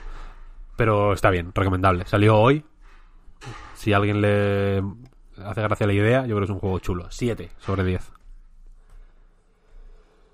Y he jugado otro que se llama A Fold Apart, que es un juego de puzzles en el que tienes que ir eh, plegando papel, por así decirlo, ¿no? Para mover a un muñequito hacia un objetivo, ¿no? Hay unas plataformas en el papel y, plegándolo para un lado y para otro, tal, eh, tienes que ir pues llevando al muñequito a, a la pues, a una estrella, que es el objetivo, digamos, del puzzle. Eh, y el contexto mayor del juego es que es una historia como de una relación a distancia, porque un personaje es Blue, que es azul, es eh, arquitecto o arquitecta, porque el, ahí en, en ese sentido no, no juzga, puedes elegir la combinación que quieras. Eh, y se ha tenido que ir a otra ciudad a trabajar y ha dejado a su pareja, Red, en, en su pueblo, digamos. El contraste es pues, que uno está eh, lejos, un personaje está lejos en la ciudad y el otro está eh, en su hometown, por así decirlo, en su ciudad natal, que es un pueblecito más idílico, eh, como campestre. Eh, y bueno, el juego va un poco sobre eso, sobre las dificultades para llevar una relación a distancia, sobre cómo él, o ella, vaya, el arquitecto quiere pues eh, echa de menos a su pareja, pero también la oportunidad de laboral es la hostia, entonces tal, tal, tal. En fin, está un poco mal escrito. eh, la historia es muy simple. Me, gusta que dure poco, porque son como dos horas y ya. Entre dos y tres horas te lo terminas, vaya. Eh, pero para mí el final es muy tonto, muy poco satisfactorio. Eh, me da pena porque está inspirado en la vida de la persona que. De una de las mm, personas responsables del juego. Que, que se fue a Canadá, a, o sea, a California a trabajar dos años y, y su mujer se quedó en Canadá y en fin, iba, iba como sobre lo que sintió en esos momentos. Pero me- mm, lo veo muy basicote, un poco tonto. Al final, poco satisfactorio.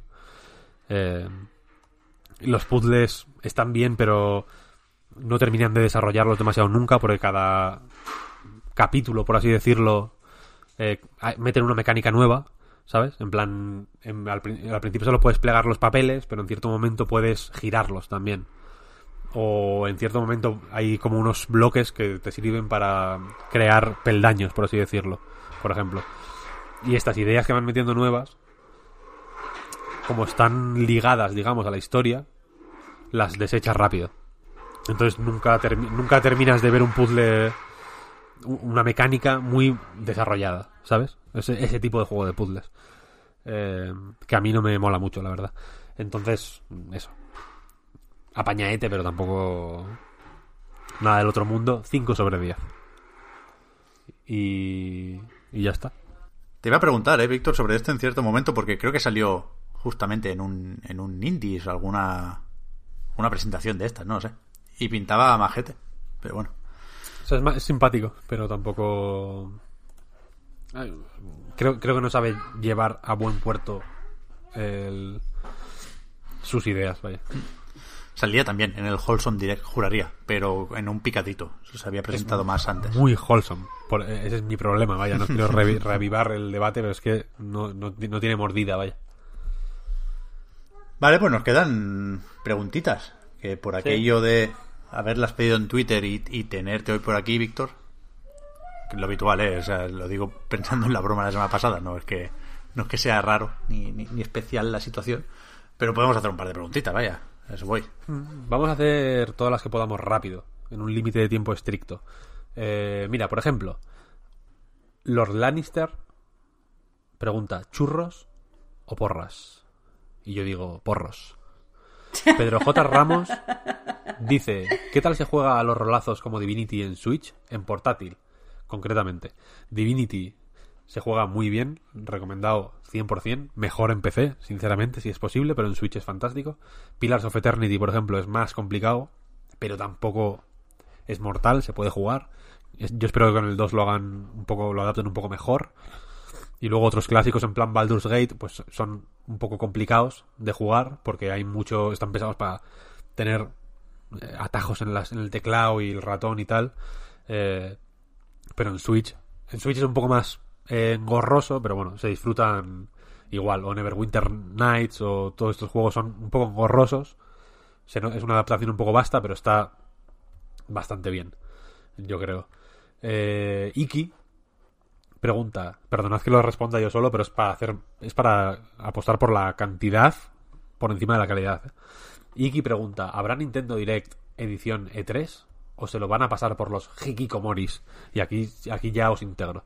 En caso de haberlo, en caso de haberlo, ¿qué esperáis de él? ¿Habrá noticias de Metroid? Yo creo que no va a haber Nintendo Direct mm, en época de 3. Decían No, que no, no. ¿no?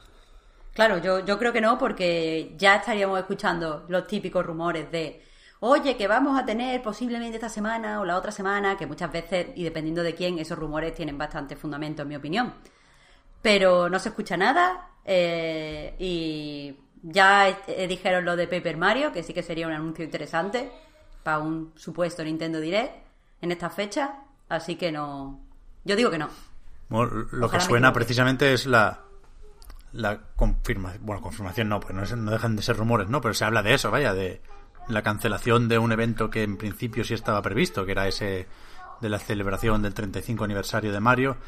Y yo creo que el presentar el Paper Mario con el tráiler da veracidad a eso. O sea, es decir, yo creo que el Paper Mario lo sacaron del direct porque no habrá. Sí, se está rumoreando que hay como que van a presentar juegos concretos en, en- como en días en días sueltos, por así decirlo, ¿no? Sin hacer tanta ceremonia. Eh, O, y que el direct desde luego no, no va a haber en el E3. No sé dónde lo decían eso, en Bloomberg o, en, o algo así. O en Venture Beat. Un poco, un poco mal, sí, la verdad. Hay mucha gente que pregunta, Joan, por ejemplo, eh, ¿quién más? eh, Josele, por ejemplo, eh, Gorka, por ejemplo, eh, ¿dónde jugar a The Wonderful 101? Eh, el, año, el año pasado, iba a decir. La- el programa pasado mucha gente se alegró de que Albert estuviera en contra de Platinum, pero eso no, pero mientras yo viva, eh, mientras los tiburones no se me coman, eh, eso, no, eso no se va a permitir en este podcast. Así que eh, quiero que hagamos un ranking de dónde se juega mejor a The Wonderful 101. Mi propuesta es, uno, Wii U, donde mejor se juega. Dos,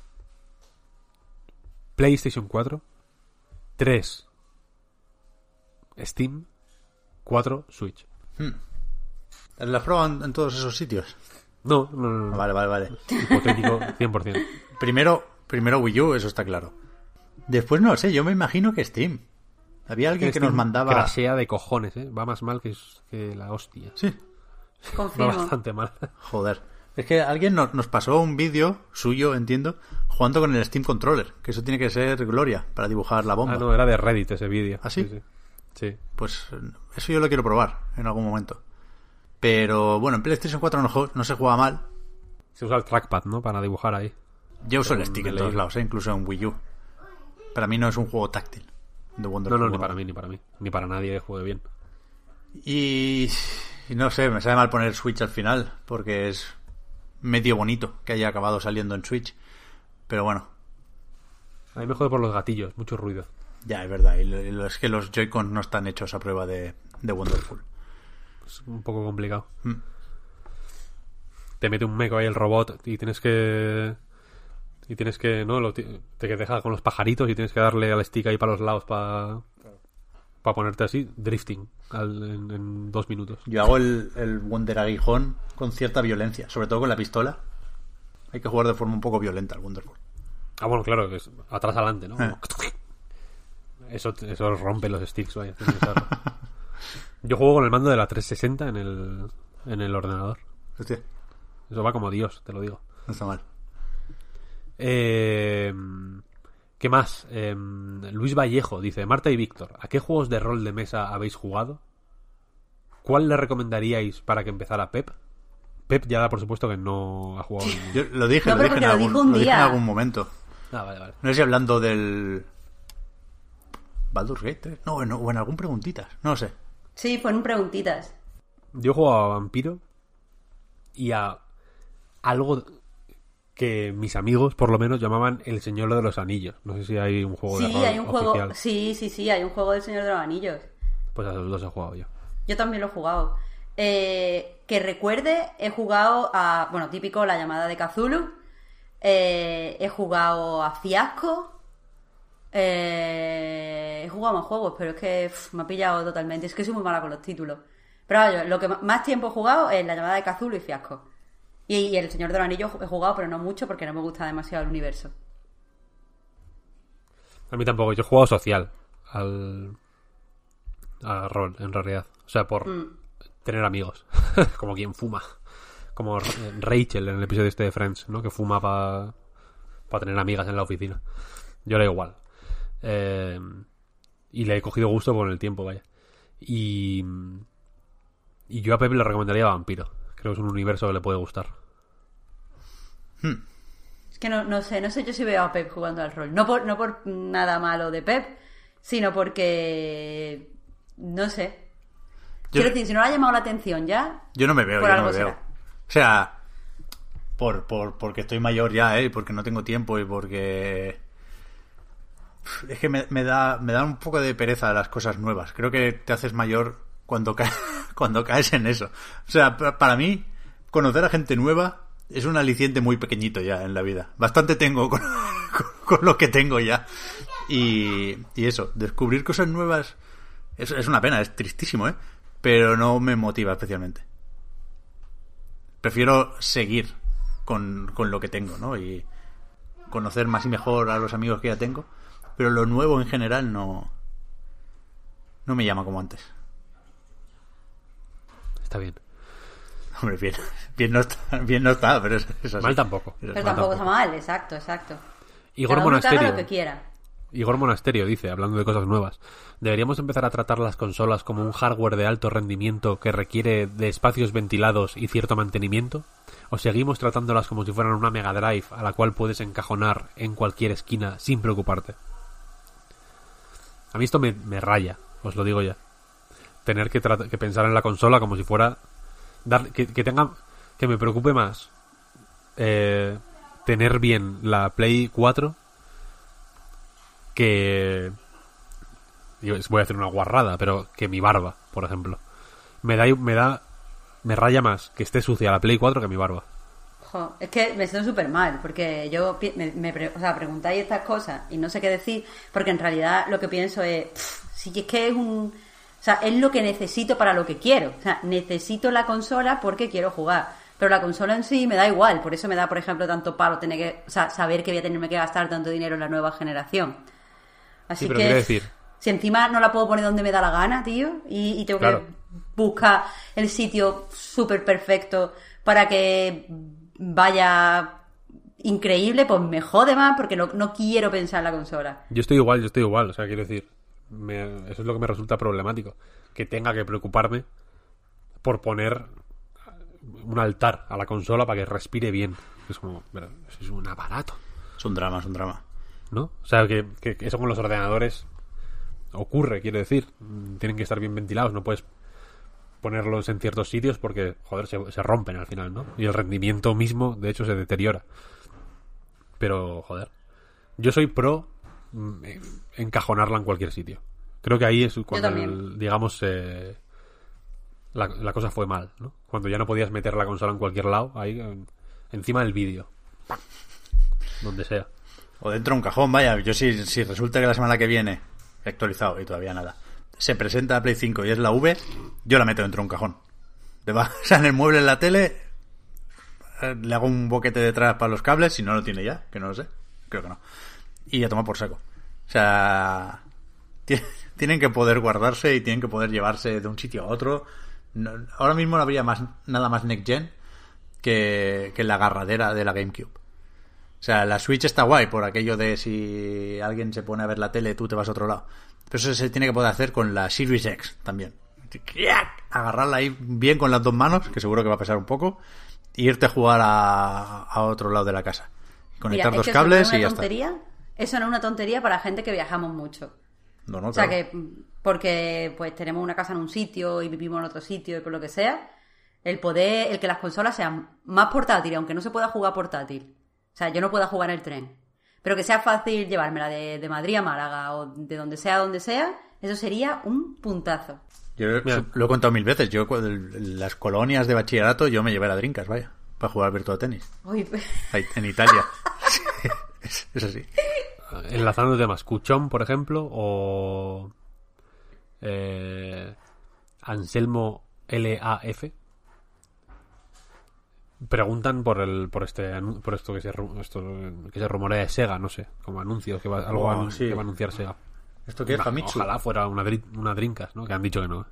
Pero una consola, una, una consola que su, su eh, selling point sea, te la puedes llevar a todos los lados y, y, pu- y puedes tratarla como una consola y no como, como una imagen de la Virgen. eso existe y en la Vita, pero ok. Yo sé que nos gusta la Sí, Vita. sí, no, no. A mí me encanta la Vita. Pero la Vita está, ya no hay juegos para la Vita. Ya, ya. Pero quiero decir que ese, ese sueño ya ha sido una realidad. Pero una consola de Bueno, sobremesa. joder, tiene que es, es que eh, eso, claro, eso ha sido, eso ha sido la realidad hasta hace poco. De, de- era nuestro mundo, ¿no? Algo se fue al garete. La Wii la podías poner donde quisieras, A literalmente, ver, y daba igual. no porque la Wii, o sea, la, la Switch. Ah, bueno, vale, que has dicho la Wii. Yo digo la Wii, sí, sí. He hecho, he hecho un, me ha hecho un cortocircuito el cerebro. Con ponerle la, la barrita esta encima de la tele, o debajo, vaya, donde quisieras. Hasta, hasta en eso eran comprensivos. Bueno, incluso la 360, eh, yo la recuerdo muy, muy manejable. O sea, para mí, Sí, pero la 360, fíjate que ya fue la primera que se podía poner berraca. Si se te iba un poco la mano, ¿no? Que el anillo rojo era eso, ¿no? Bueno, que tenías que, poner- ya. que humedecer la- eh, las toallas y, y- y ponerla en medio. Uf, madre mía. ya. Pero en cuanto a, digamos, consistencia, eh, yo es una consola que estaba tranquilo llevándola en una mochila, como mucho envuelta en un par de camisetas. Mm, sí, sí, total, total. Si, si algo es lo bastante frágil como para que no baste con eso, no es una consola, es otra cosa. Yo es que la verdad es que las llevo así. o sea, la- yo la Play 4 la meto en una mochila y me la llevo por ahí. Joder, yo cada semana. Joder, tío. Pero bueno, joder, yo no podría. Yo sería todo el rato pensando en los golpes y todo mal. Soy muy valiente. Yo, a mí me cuesta sacar la Switch. Y la Play 4 es la mayor mierda para hacer eso. No Ya. por una cuestión de rigidez, sino porque, no sé, igual pasa con otros cacharros, ¿eh? pero claro, no, no, no lo hago tanto eso de llevármelos. Pero la Play 4, no sé por qué, si la desconectas, hasta pasado un buen rato, el, el botón de encendido sigue funcionando. Entonces, si lo rozas, porque tiene la mierda esta de los botones medio táctiles, hace pip con, con la carga que le queda de vete tú a saber Su último, con dónde. su último aliento. Sí. Y luego, claro, eh, al medio segundo se apaga y luego cuando la enciendes de verdad te dice que se ha apagado mal. Eso es un desastre. Eso lo llevo muy mal. Me pasa, bueno, cada semana, cada semana. Problema muy específico, Pep. No, creo que la gran mayoría de la gente no lo va a tener. ¿Ya? No, pero es verdad que lo de los botones es una jodienda. Que cada vez que los gatos se suben a, a la, la mesilla donde tengo la, la Play, se encienden la Play, tío. Eso es, mira, yo tengo puesta la, la Play en una balda, digamos, ¿no? En la balda, justo abajo está la tele y al lado de la tele, en vertical, está la Xbox. Que es, como es una consola buena, una consola chata, da igual que la encajones porque eso ventila como Dios es la hostia. Perfecta. ¿Qué pasa? Que el botón de encendido sí que es sensible. Entonces cuando pongo el cable de... para cargar el mando de la Play 4, porque cada aproximadamente 22 minutos se agota la batería, eh, del roce del cable, o sea, el cable de carga, el USB mini que estoy cargando el mando de la Play 4, simplemente del roce de ese cable con el botón de encendido de la Xbox, se enciende. Y ¡pip! Es como mierda, tengo que cambiar el HDMI para apagarlo, porque no sé cómo...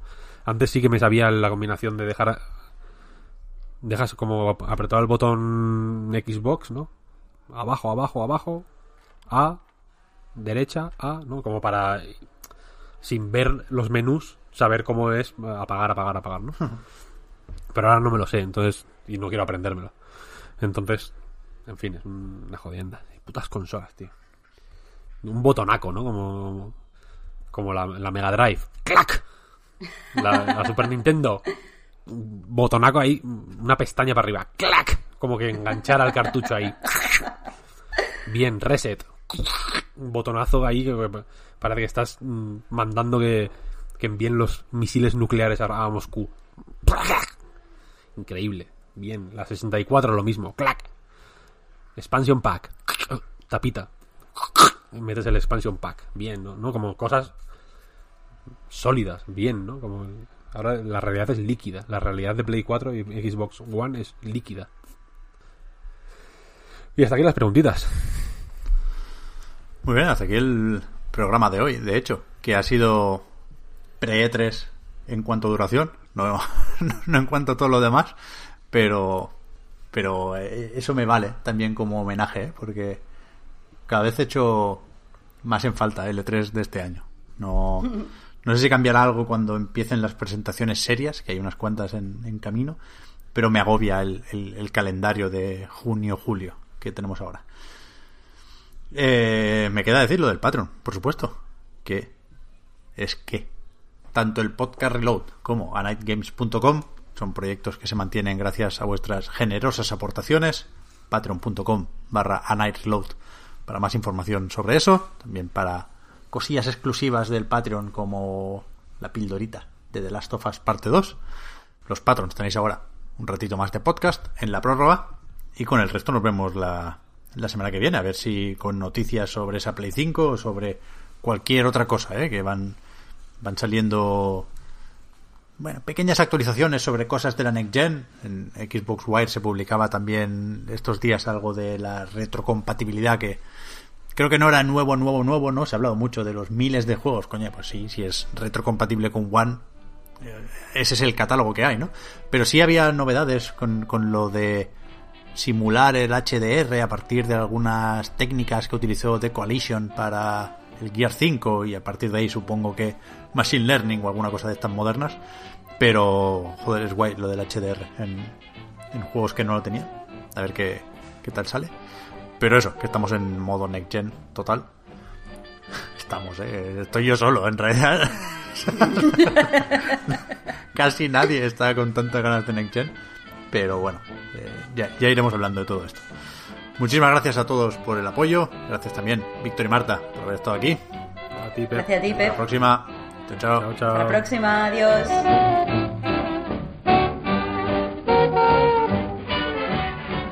Just one more chance to prove it's you alone I care for. Each night I say a little prayer for. Just one more chance, just one more night to taste the kisses that enchant me. I'd want no others if you'll grant me just one more chance. I've learned the meaning of repentance. Now you're the jury at my trial. I know that I should serve my sentence. Still, I'm hoping all the while you'll give me just one more word. I said that I was glad to start out, but now I'm back to cry my heart out for just one more chance.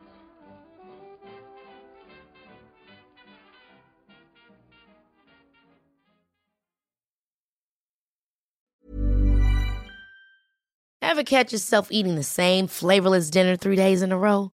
Dreaming of something better? Well, HelloFresh is your guilt free dream come true, baby. It's me, Kiki Palmer. Let's wake up those taste buds with hot, juicy pecan crusted chicken or garlic butter shrimp scampi. Mm. Hello Fresh. Stop dreaming of all the delicious possibilities and dig in at HelloFresh.com. Let's get this dinner party started.